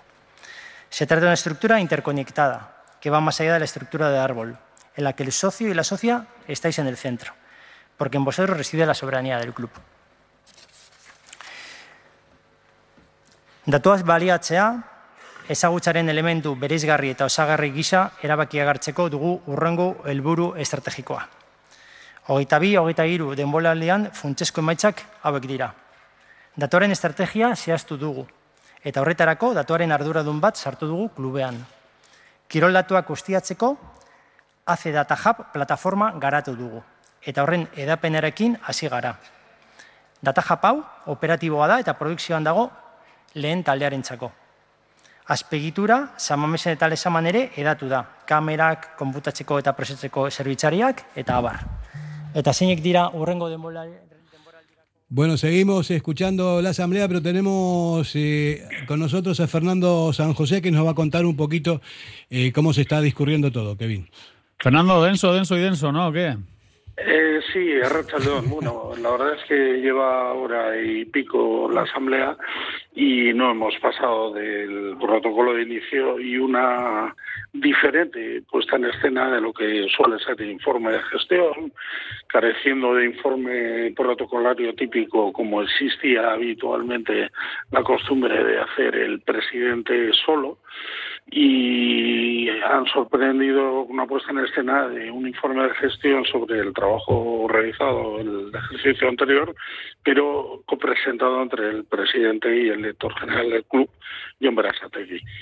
Eh, sorprendía también la puesta en escena de que el- por primera vez eh, el director general también forme parte de la mesa de miembros de la junta directiva eh, en primera fila y supongo que tiene esa razón, la de que iba a participar directamente desde el atrio. Hoy hay un doble atrio, un doble punto de exposición, ya que coinciden y están terminando ahora la exposición, tanto el presidente como el, como el director general.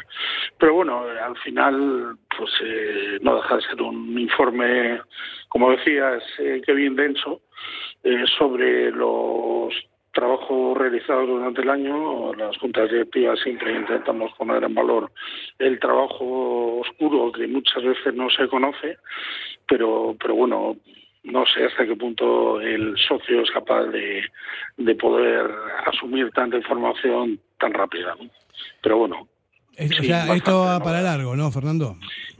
Mm, Yo, por los precedentes que ha habido, el- hay dos elementos que me hacen pensar que va para largo, pero no tanto como en otras épocas. El primero, que en la anterior asamblea, el informe del antaño contador, ahora tesorero, fue breve en comparación con otros eh, predecesores y supongo que si lo fue en la anterior lo será en esta. Y luego que con el modo de votación que por segunda vez se realiza, que es, es, eh, automático y telemático, entre comillas, por, por un mando que a cada socio compromisario se nos entrega en la entrada y tenemos que volver a la salida, eh, evitas lo que supone cada vez que votas, que es una hora prácticamente de escrutinio. Por esa razón, a pesar de que va a ser densa, porque hay unas cuantas eh, propuestas luego después de lo que son los, los trámites habituales, que son el informe de gestión, las cuentas y el presupuesto, luego hay que aprobar reglamentos que vienen a complementar la función de los estatutos.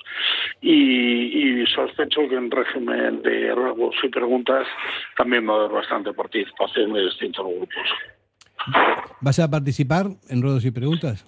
No, no lo voy a hacer en la forma y medida que, que no considero que mi presencia reciente eh, creo creo que hay que conciliar que el Atleti tiene que estar unido tengo la capacidad de interlocución directa por por, por mi relación con, con la institución y por esa razón no no voy a subir yo a a, a exponer nada. Sí es verdad que hay socios compromisarios que me han pedido, bueno, eh, consejos, sobre todo consejos sobre procedimientos, sobre posibilidades, sobre tramitaciones, que se los he dado con toda la, buena fe y el bien común que deseo para el club y, y eso sí subirán.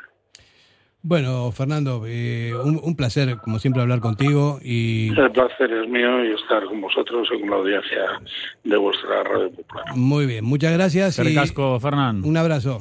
Sí, otro. Fuerte abrazo.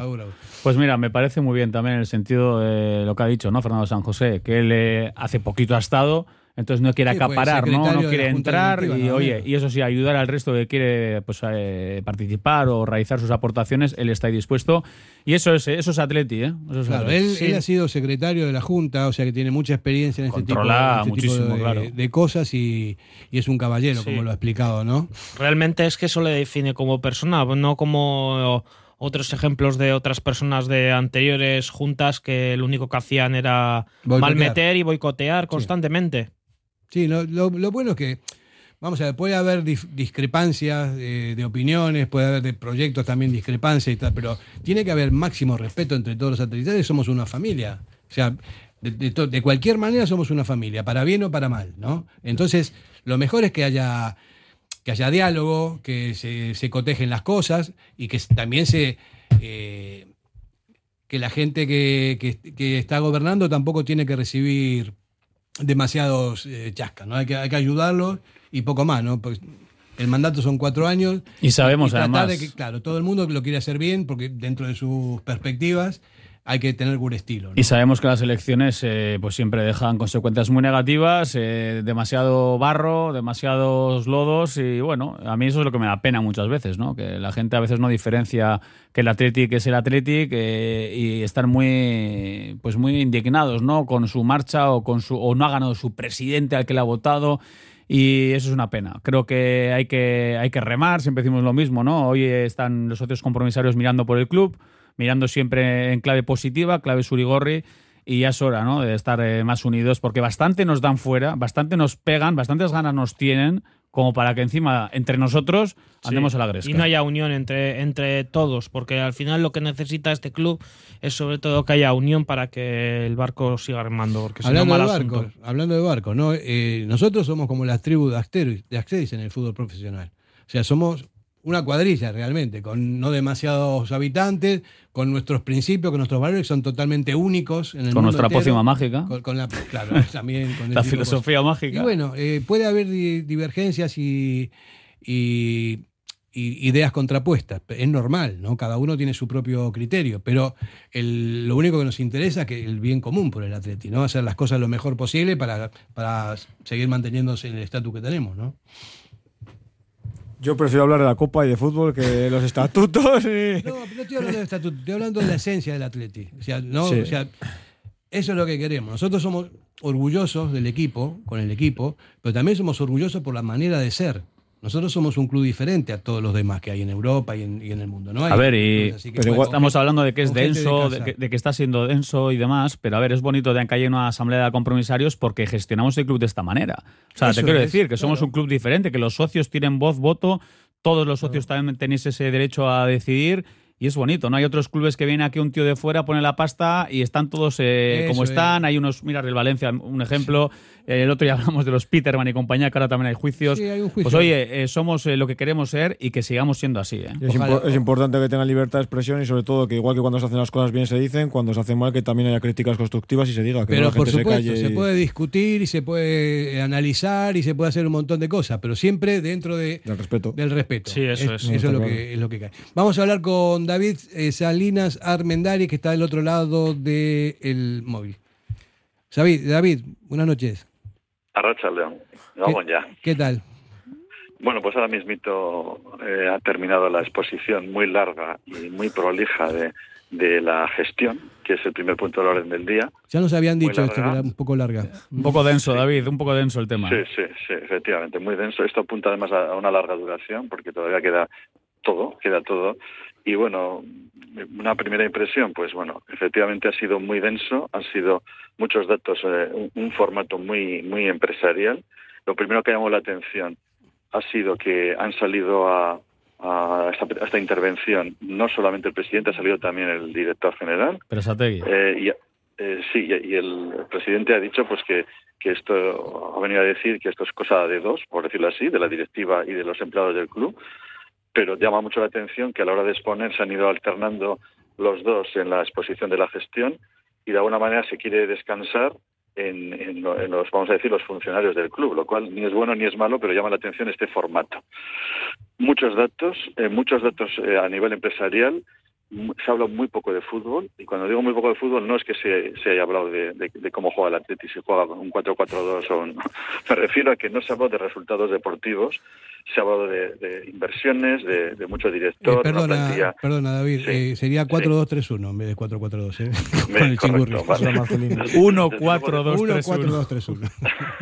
Desde luego de eso no, no se ha hablado nada, tampoco se tiene por qué hablar, ¿eh? pero era un poco broma en el sentido de que de cuando se habla de resultados y de inversiones que son en principio muy aceptables, todo lo que se está haciendo en este ámbito empresarial, pues no se nos ha dicho que el objetivo principal deportivo, porque esto es un club de fútbol, esto es una sociedad deportiva que es un club de fútbol, pues son los resultados deportivos.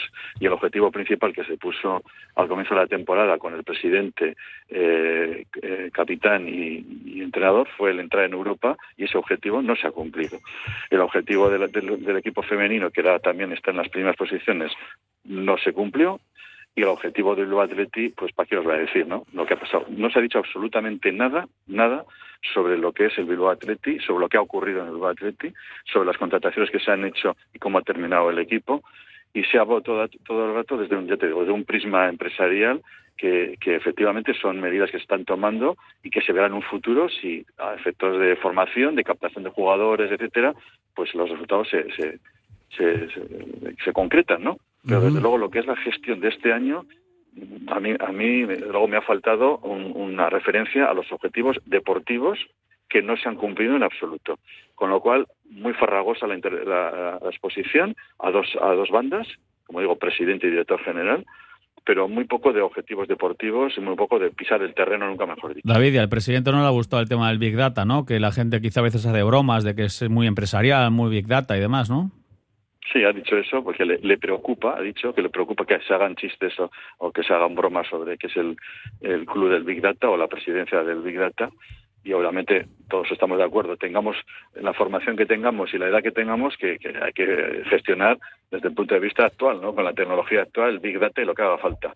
Pero como digo, esto es un club de fútbol y a veces parece que, que no, que esto es una empresa más que puede vender, no sé, puertas, eh, llaves o herramientas. ¿no? Esto es un club de fútbol y los objetivos pues se, se concretan en el campo. Y desde luego este año de gestión, que es lo que hoy se analiza aquí, pues pues no ha tenido las- los objetivos que se nos pusieron al principio de temporada. Y a eso no se ha hecho ninguna referencia. Estoy totalmente de acuerdo con lo que ¿eh? está diciendo porque es- es verdad, es un club de fútbol, es el Athletic y te- vamos a hablar de fútbol, ¿no? Lo de- que los economistas hablen de economía, que los gestores hablen de gestión, pero también hay que hablar de fútbol, que es lo que nos, a todos nos importa, lo demás no tenemos ni idea y no sé. Sí, pero es que, es que además llama la atención, Fer, que, que este primer apartado del, del orden del día, el que acaba de terminar ahora mismito, era solamente gestión, o sea, gestión del club. Ahora estará empezando, ahora vamos a volver a entrar, lo que es los números. O sea, ahora se empezará a hablar de los números. Te vas a aburrir más todavía, David.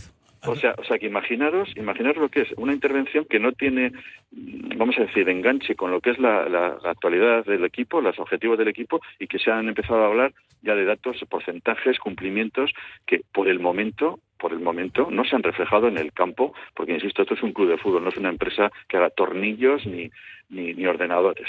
Entonces yo en ese aspecto sí estoy un poco extrañado de lo farragoso de la intervención y, de- y lo poco que ha tocado terreno. ¿no? Ahora van a venir los números y, y entonces no, no os quiero ni contar lo farragoso que va a ser los siguientes apartados. Ya, de- ya, de sí. números, Ahora, de ahora mucho menos fútbol, ¿eh? Ahora Yo me estoy aburriendo ya solamente nada. de pensarlo. Sí.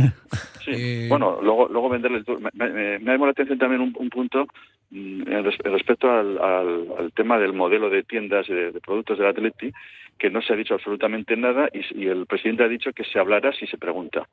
O sea, lo ha dicho con una sonrisa, ¿no? Como va a haber preguntas, ya se explicará. Entonces yo no entiendo que en una exposición inicial no se den datos y se espera que se pregunta. O sea, si no se pregunta nada, se supone que no se nos va a explicar ese nuevo modelo comercial de tiendas, de, de personal, etcétera, que ya en las reuniones previas de compromisarios, pues había dado mucho juego en cuanto a preguntas. ¿Tú vas a, vas a participar en ruegos y preguntas?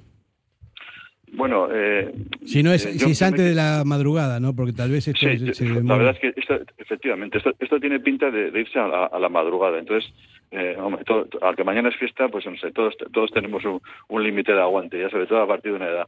Pero sí, sí es mi, mi idea inicial, dependiendo de lo que pase con los reglamentos, si se aprueba el de los referéndums y procesos participativos, pues eh, poder intervenir quizás sobre las consecuencias de tener ya un instrumento de participación, lo que lo que hoy mismo yo escribía en el correo, pues eh, re- referido a una posible consulta sobre el tema de la filosofía deportiva. Pero claro, depende de si se aprueba o no el reglamento de referéndum. Yo entiendo que sí se va a aprobar, pero desde luego queda a la espera de lo que voten lo que voten socios y socias. Y por cierto, hay otros dos reglamentos que son el de el disciplinario y el de recintos deportivos, que esos sí van a ser más conflictivos porque desde la grada popular de animación y desde diferentes socios compromisarios se están poniendo bastantes pegas sobre si el modelo disciplinario es correcto o no y vamos a ver lo que da de sí primero la exposición y luego, por supuesto, lo fundamental, la votación. Pero la verdad es que aquí hay mucha mucha materia y, y tiene pinta de durar esto unas cuantas horas. Bueno, pues David, estaremos eh, muy pendientes. Nosotros vamos a estar hasta las 9. Vamos ahora a hablar de fútbol. Te vamos a dar envidia porque vamos a hablar de la Copa,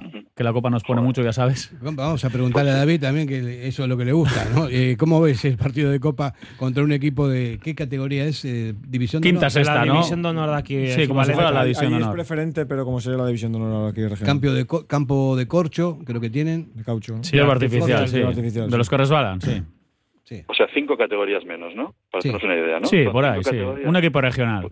Eso es. Pues bueno, pues hombre, to- en 90 minutos pueden pasar muchas cosas, ¿no? Puede caer un rayo en medio del campo y, y no poder pasar de centro del campo, pero ah, yo creo que jugando el- el- la, la unidad de aunque juegan jugadores del Atleti, este, ese partido se tiene que ganar. Pero bueno, eh, viene ahora el Atleti por la cuenta que le tiene a, a- a la esperanza de coopera que tenemos en, en poner por lo menos algunos ejes importantes del equipo. Vamos, ese partido se tiene que ganar con, con suficiencia porque, insisto, es un equipo de cinco categorías inferiores. ¿eh? Estamos hablando de un, un Santurchi, un Santuchu, en fin. Eso es. Efectivamente. Así es. Sí, la, que- la comparación esa puede ser un Santurchi. ¿Y cómo, cómo has visto al Atlético el, el domingo, David, eh, con el Valencia? Así rápidamente, Pues, someramente. Sí, pues y claros. Eh, bien, en la, vamos a decir, en la, ejecución, vamos a decir, en la creación de fútbol, aunque hubo jugadores como Galarreta y, y Sánchez que no estuvieron como acostumbran, y preocupante la defensa. Yo sigo pensando que, que tanto el centro de la defensa como el lateral, eh, los laterales, vamos a decir, necesitan de, de refuerzos. Ojalá vengan de dentro, ojalá vengan de la cantera, pero a mí, por ejemplo, me preocupó que todavía Imanol pues no, no esté preparado para la titularidad. Está claro que va a, ser- va a tener que ser el titular, pero todavía pues se entiende y eso vamos a vamos a hacer también nosotros autocrítica de lo que el otro día hablábamos en la tertulia se entiende por qué Lecu jugó en Barcelona ¿eh? y, y ahí lo dejo y el centro de la defensa pues yo con todo el respeto a Héctor Paredes pues yo creo que necesitamos central de nivel y yo creo que el Atleti se tiene que seguir moviendo. Y yo, yo voy a apuntar un nombre, os lo voy a dejar encima de la mesa, Unai Bilbao. Os lo dejo ahí. Unai Bilbao, le conocéis, ¿no?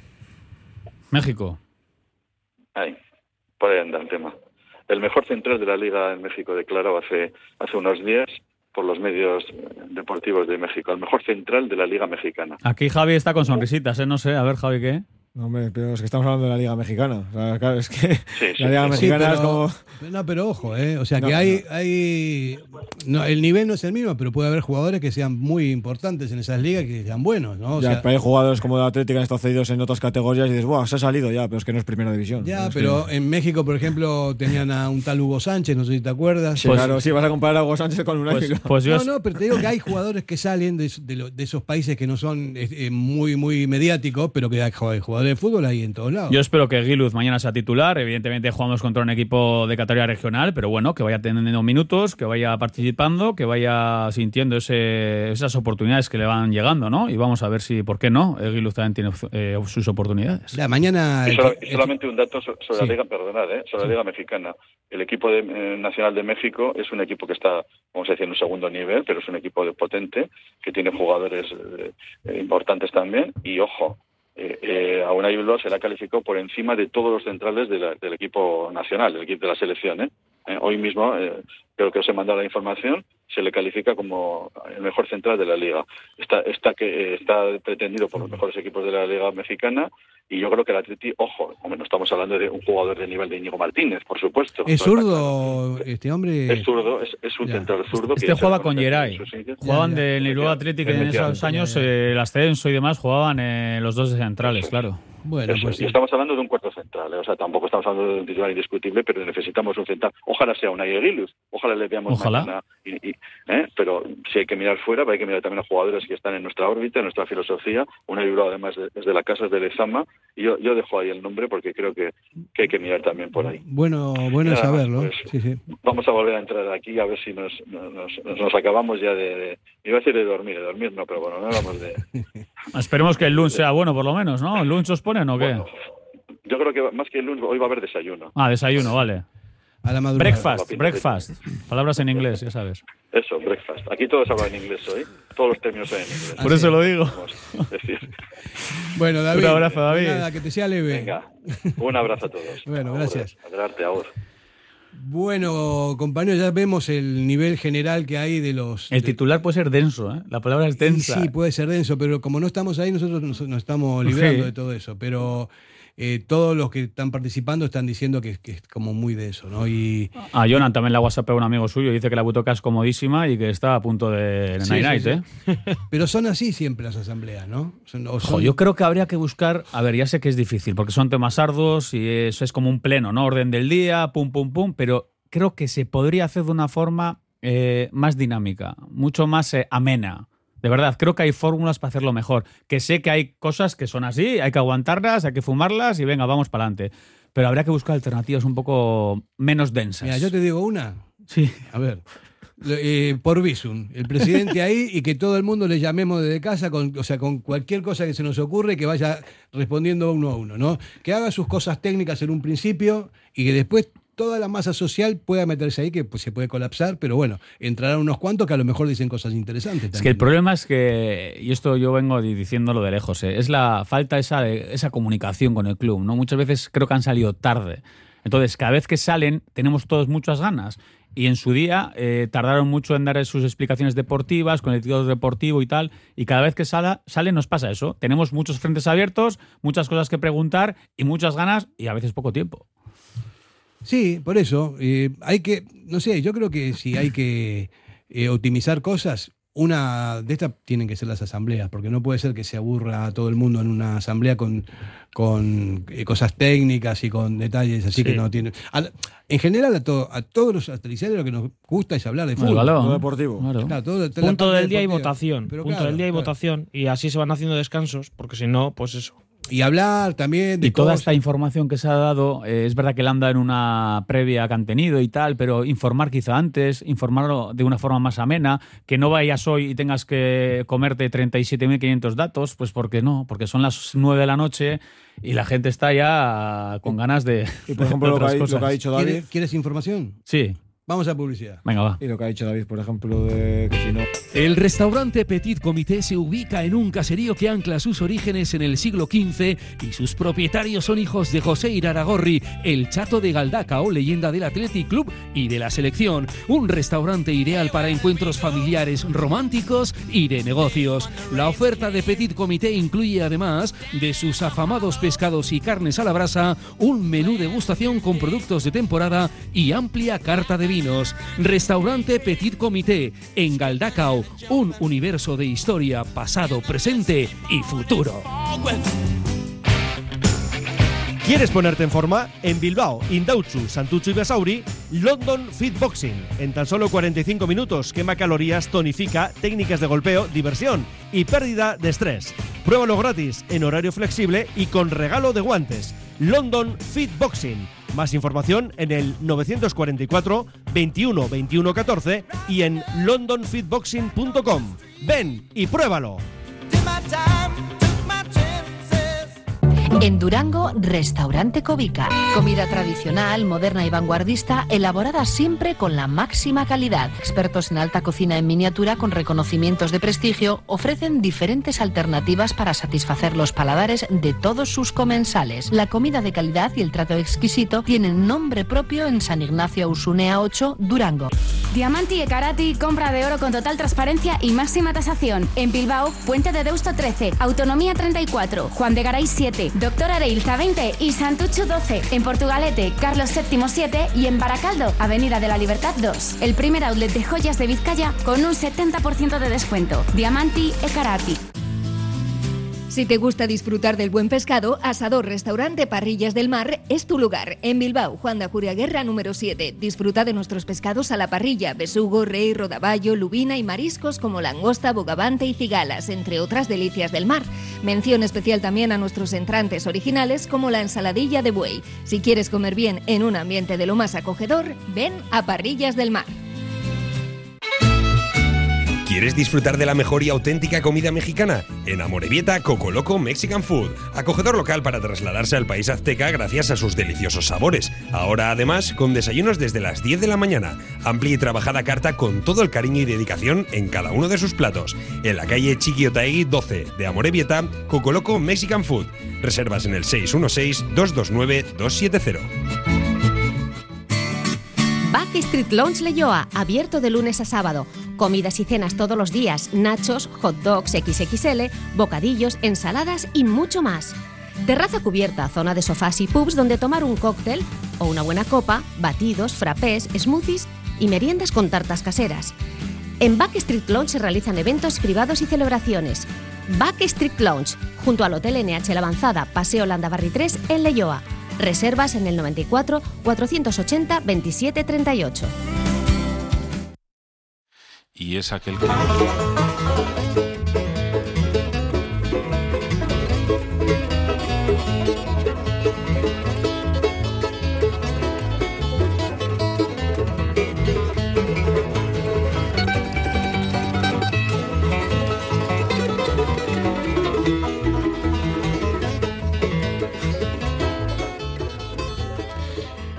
Bueno, entramos en la recta final de este programa especial, eh, de esta asamblea que se está eh, haciendo en este momento y nosotros volvemos al fútbol, vamos a terminar hablando de fútbol porque el, Sí, pues eh, vamos a dar datos porque. el Hugo club- Rincón entra en la convocatoria. Sí, pero antes el club ha, dado, eh, ha enviado un comunicado que Aitor Paredes sufre una lumbalgia inespecífica, mientras que Nico Williams parece una sobrecarga en recto femoral de su pierna derecha. Entonces, ninguno de los dos va a estar eh, mañana en Copa. De todos modos no a Pero, jugar. pero vamos, sí, pero vamos a cruzar los dedos porque que lo de Paredes no sea nada, porque estando como estamos en la línea de atrás, centrales, y el domingo vamos a visitar el submarino amarillo. Entonces vamos a ver lo que Submarino amarillo que cómo va está, el tema. está medio hundido, ¿no? Subí el otro día. Sí, pues no te preocupes, que lo resucitaremos nosotros. Sí, o la temporada pasada, mira lo que pasó ahí, ¿eh? Bueno, ayer ganó 2-3. Iba ganando 0-3, se puso 2-3 el Granada, pero bueno, al final sacaron el partido adelante. Vamos a lo que no- a lo que vamos, que es el partido de Copa mañana, eh, a ver qué equipo saca el Chingurri. Eh, es importante la Copa, la Copa es súper importante para nosotros, que podemos eh, aspirar a, a todo. Ya de hecho se ha demostrado, ¿no? Y la Liga menos, pero eh, mañana seguramente jugarán con los chavales, ¿no? Bueno, eh, Hugo Rincón está convocado. Sí. Eh, también está convocado Eguiluz. Y Sí. luego, bueno, están eh, todos, ¿no? Unai Simón, Egrezabala, Vivian, Vesga, Berenguer, Ollán, eh, Iñaki Williams, Joder, Muniain, Guruceta. Dani García, Lecue, Galarreta, De Marcos, Imanol, Villalibre, Raúl García, Nolas, Prados, bueno, lo, lo que he dicho, eh, Eguiluz, y Aduares, Unai Gómez y el chaval. Vamos, bueno, a, vamos a hacer el equipo de Betty Surekin para este partido. A ver, el portero. El chaval, ¿no? Mañana. Para esta ronda. Julen, Lateral derecho. creo que Lecue. Hugo Centrales. Rincón- Hugo Rincón. Tengo dudas centrales. eh, No, pero espera, espera, espera, no te vayas al central. O sea, te pregunto yo, Hugo Rincón por la derecha y tal vez Lecue por la izquierda. Yo creo que va a jugar Lecue. Lecue y Manol, ¿no? Leco y Manol. Yo, creo. que va a jugar Lecue, pero ¿Y no Hugo Rincón? yo creo que no. Centra- Va convocado, pero yo creo que Centrales. Eguiluz y. y- Eguiluz y, y Nolas Prados, igual. Prados, igual. o Prados. Eguiluz, Eguiluz y Nolas o Eguiluz y Prados. Aunque Prados no sería mala opción para el centro del campo. Es que yo lo veo más en el centro del campo, ¿eh? Ya. A mí me extraña que Valverde meta a dos chavales de centrales a los dos juntos, vamos, o Vivian o que sea uno de los dos, uno de los Vivian. titulares va a estar con uno de los chavales. Vivian pues y igual, Eguiluz. pues igual Vivian y Eguiluz, ¿no? Eso sí lo O vemos. tal vez Nolas también puede jugar a central, ¿eh? Sí, pero yo dudo que juegue de inicio. Ya, Aunque le minutos, pero yo, lesión, sí, eh. yo creo que no. Y en el centro del campo, es verdad que van a jugar menos habituales, pero quizá mañana, como Vesga ha estado parado y demás, igual mañana le vemos a Vesga de ¿Y el- inicio, y el ¿eh? lateral izquierdo? Y Manol, Manol. Por eso, eso, Eso seguro. Pues eso sería, vamos, que si, si no juega Manuel mañana titular en la Copa, Ya. apague, vámonos. Centro del campo. Pues yo diría Prados y Vesga. ¿Y de enganche? Iker. Tengo duda- yo tengo dudas entre Unai Gómez y Raúl. Creo que Iker va a jugar. No sé si partirá en izquierda o partirá en media punta. Y Luego creo que jugará Villa Libre y, y en la derecha creo que a Duárez. Jo, es que haciendo un poco aquí cábalas, es que no, todos no entran, ¿eh? Porque si tiene que jugar Raúl García, tiene que jugar Sí, Villa. Libre, tiene que jugar Muniain, tiene que jugar. Suárez, tiene que jugar todo el mundo, ¿eh? O sea que juegan Sí, 11, ¿eh? Sí, pero mira, esos mismos que has nombrado tú, si haces un 4-4-2, pones a Rulo y a Eso Villalibre sí. arriba y a Duárez y Kermunín en las bandas, si te cuadra. Pero eso no, va- Eso eso es. no lo va a hacer Ernesto. Yo no entro tampoco. No. No, porque no he nacido aquí. Yo sí que creo que muchos Pero de eres formado aquí. minutos. Soy formado, pero no. Se me pasó el arroz. Y el capitán del Rubí, Aitor Torres, ya ha dicho que él es del Atleti desde pequeño y que es un placer y un sueño jugar la primera fase de Copa contra, contra el Atleti y, y que él quiere ganar porque su equipo es el Rubí, pero que desde pequeñito es aficionado Pero al es que imagínate para ellos qué Sí. puntazo de jugar contra Repartidor Atleti, de ¿eh? leña. Sí. Por lo menos es fuera del campo Repartido repartido de leña, curioso. sea mañana. Esperemos que en el campo no lo sea. Bueno, el equipo que, que habéis, que hemos puesto ahora me parece que es el, lógico, ¿no? Con estos jugadores y todo esto. Yo lo que espero que, que metan ritmo, que jueguen con intensidad, que no se, que no salgan de sobrados, porque ahí es un campo complicado en, en la medida de que tienen una superficie que no estamos Mira, acostumbrados. sue- suena tópico, Fer, se lo han dicho ahí a Ernesto Valverde en la rueda de prensa. Al final, estos partidos se ganan desde el respeto. O sea, tú tienes que tener respeto absoluto al rival. ¿Qué es tener respeto? Ir a ganarle, ir a tope, ganar y ya está. Y fuera. O sea, no hay más. Eh, partido de trámite puede ser, pero es que hay que hacerlo bien, menos habituales que jueguen, que cojan confianza y sobre todo que no haya lesiones y otra cosa. o Estos sea, saben, jugar en hierba artificial y- porque han y- jugado en muchos campos de hierba artificial, ¿eh? O sea que. Y lo que está diciendo Ander, que ha dicho que no estamos habituados al campo, joder, les han mantenido unas instalaciones que aparte de su hierba natural hay unos cuantos de hierba artificial. Entonces este partido lo preparas con mucha antelación, quiero decir, entrenando en campos de hierba artificial. O sea, no es que entrenen toda la semana Sí. y vayan a una superficie que no jueguen. No, pero esta es una superficie, me parece, que yo tengo entendido que es diferente, lo que es más corcho que otra cosa. Sí, artificial de corcho. Lo que Claro. pasa es que en Lezama hay artificial de coco. En la de De Coco. coco, que es como, Pero el también como el hay- humore. pero también resbala, ¿eh? Sí, sí, sí, resbala, O sea, hay mucho. Que cuando hacemos el partido de prensa hemos jugado en el de Coco y a nada que reigan un poquito te vienes, eh, te Sí, resbalas. sí, sí. O sea, asemeja la hierba natural y resbala. Y mañana resbalará, pero a ver, estamos hablando de verdad. Jugadores del Athletic, élite, primera división, 24 horas al día se dedican a esto contra un equipo regional. O sea, no, Eso no hay excusas. Tú te resbalaste, yo me acuerdo en el último partido que estabas ahí para meter un bacalao y te resbalaste. Eh, yo Hay gente que juega y con yo como ¿eh? entrenador lo quería cambiar ya directamente. Le digo, doy. Hay gente que juega con tacos mixtos. Yo no me acuerdo de esa esas jugada. Ya, ya. Yo sí. Yo también, Fer. No, está claro que, a ver, que de verdad es una superficie a la que se puede jugar el fútbol. ¿eh? O sea, es un campo de hierba artificial y se puede jugar el fútbol, se puede tocar, se puede combinar. Es fútbol y no van a jugar en un campo de arena en el que no se puede combinar, que aún así habría que ganar y bien. También habría que Ah, no ganar, más. eso es.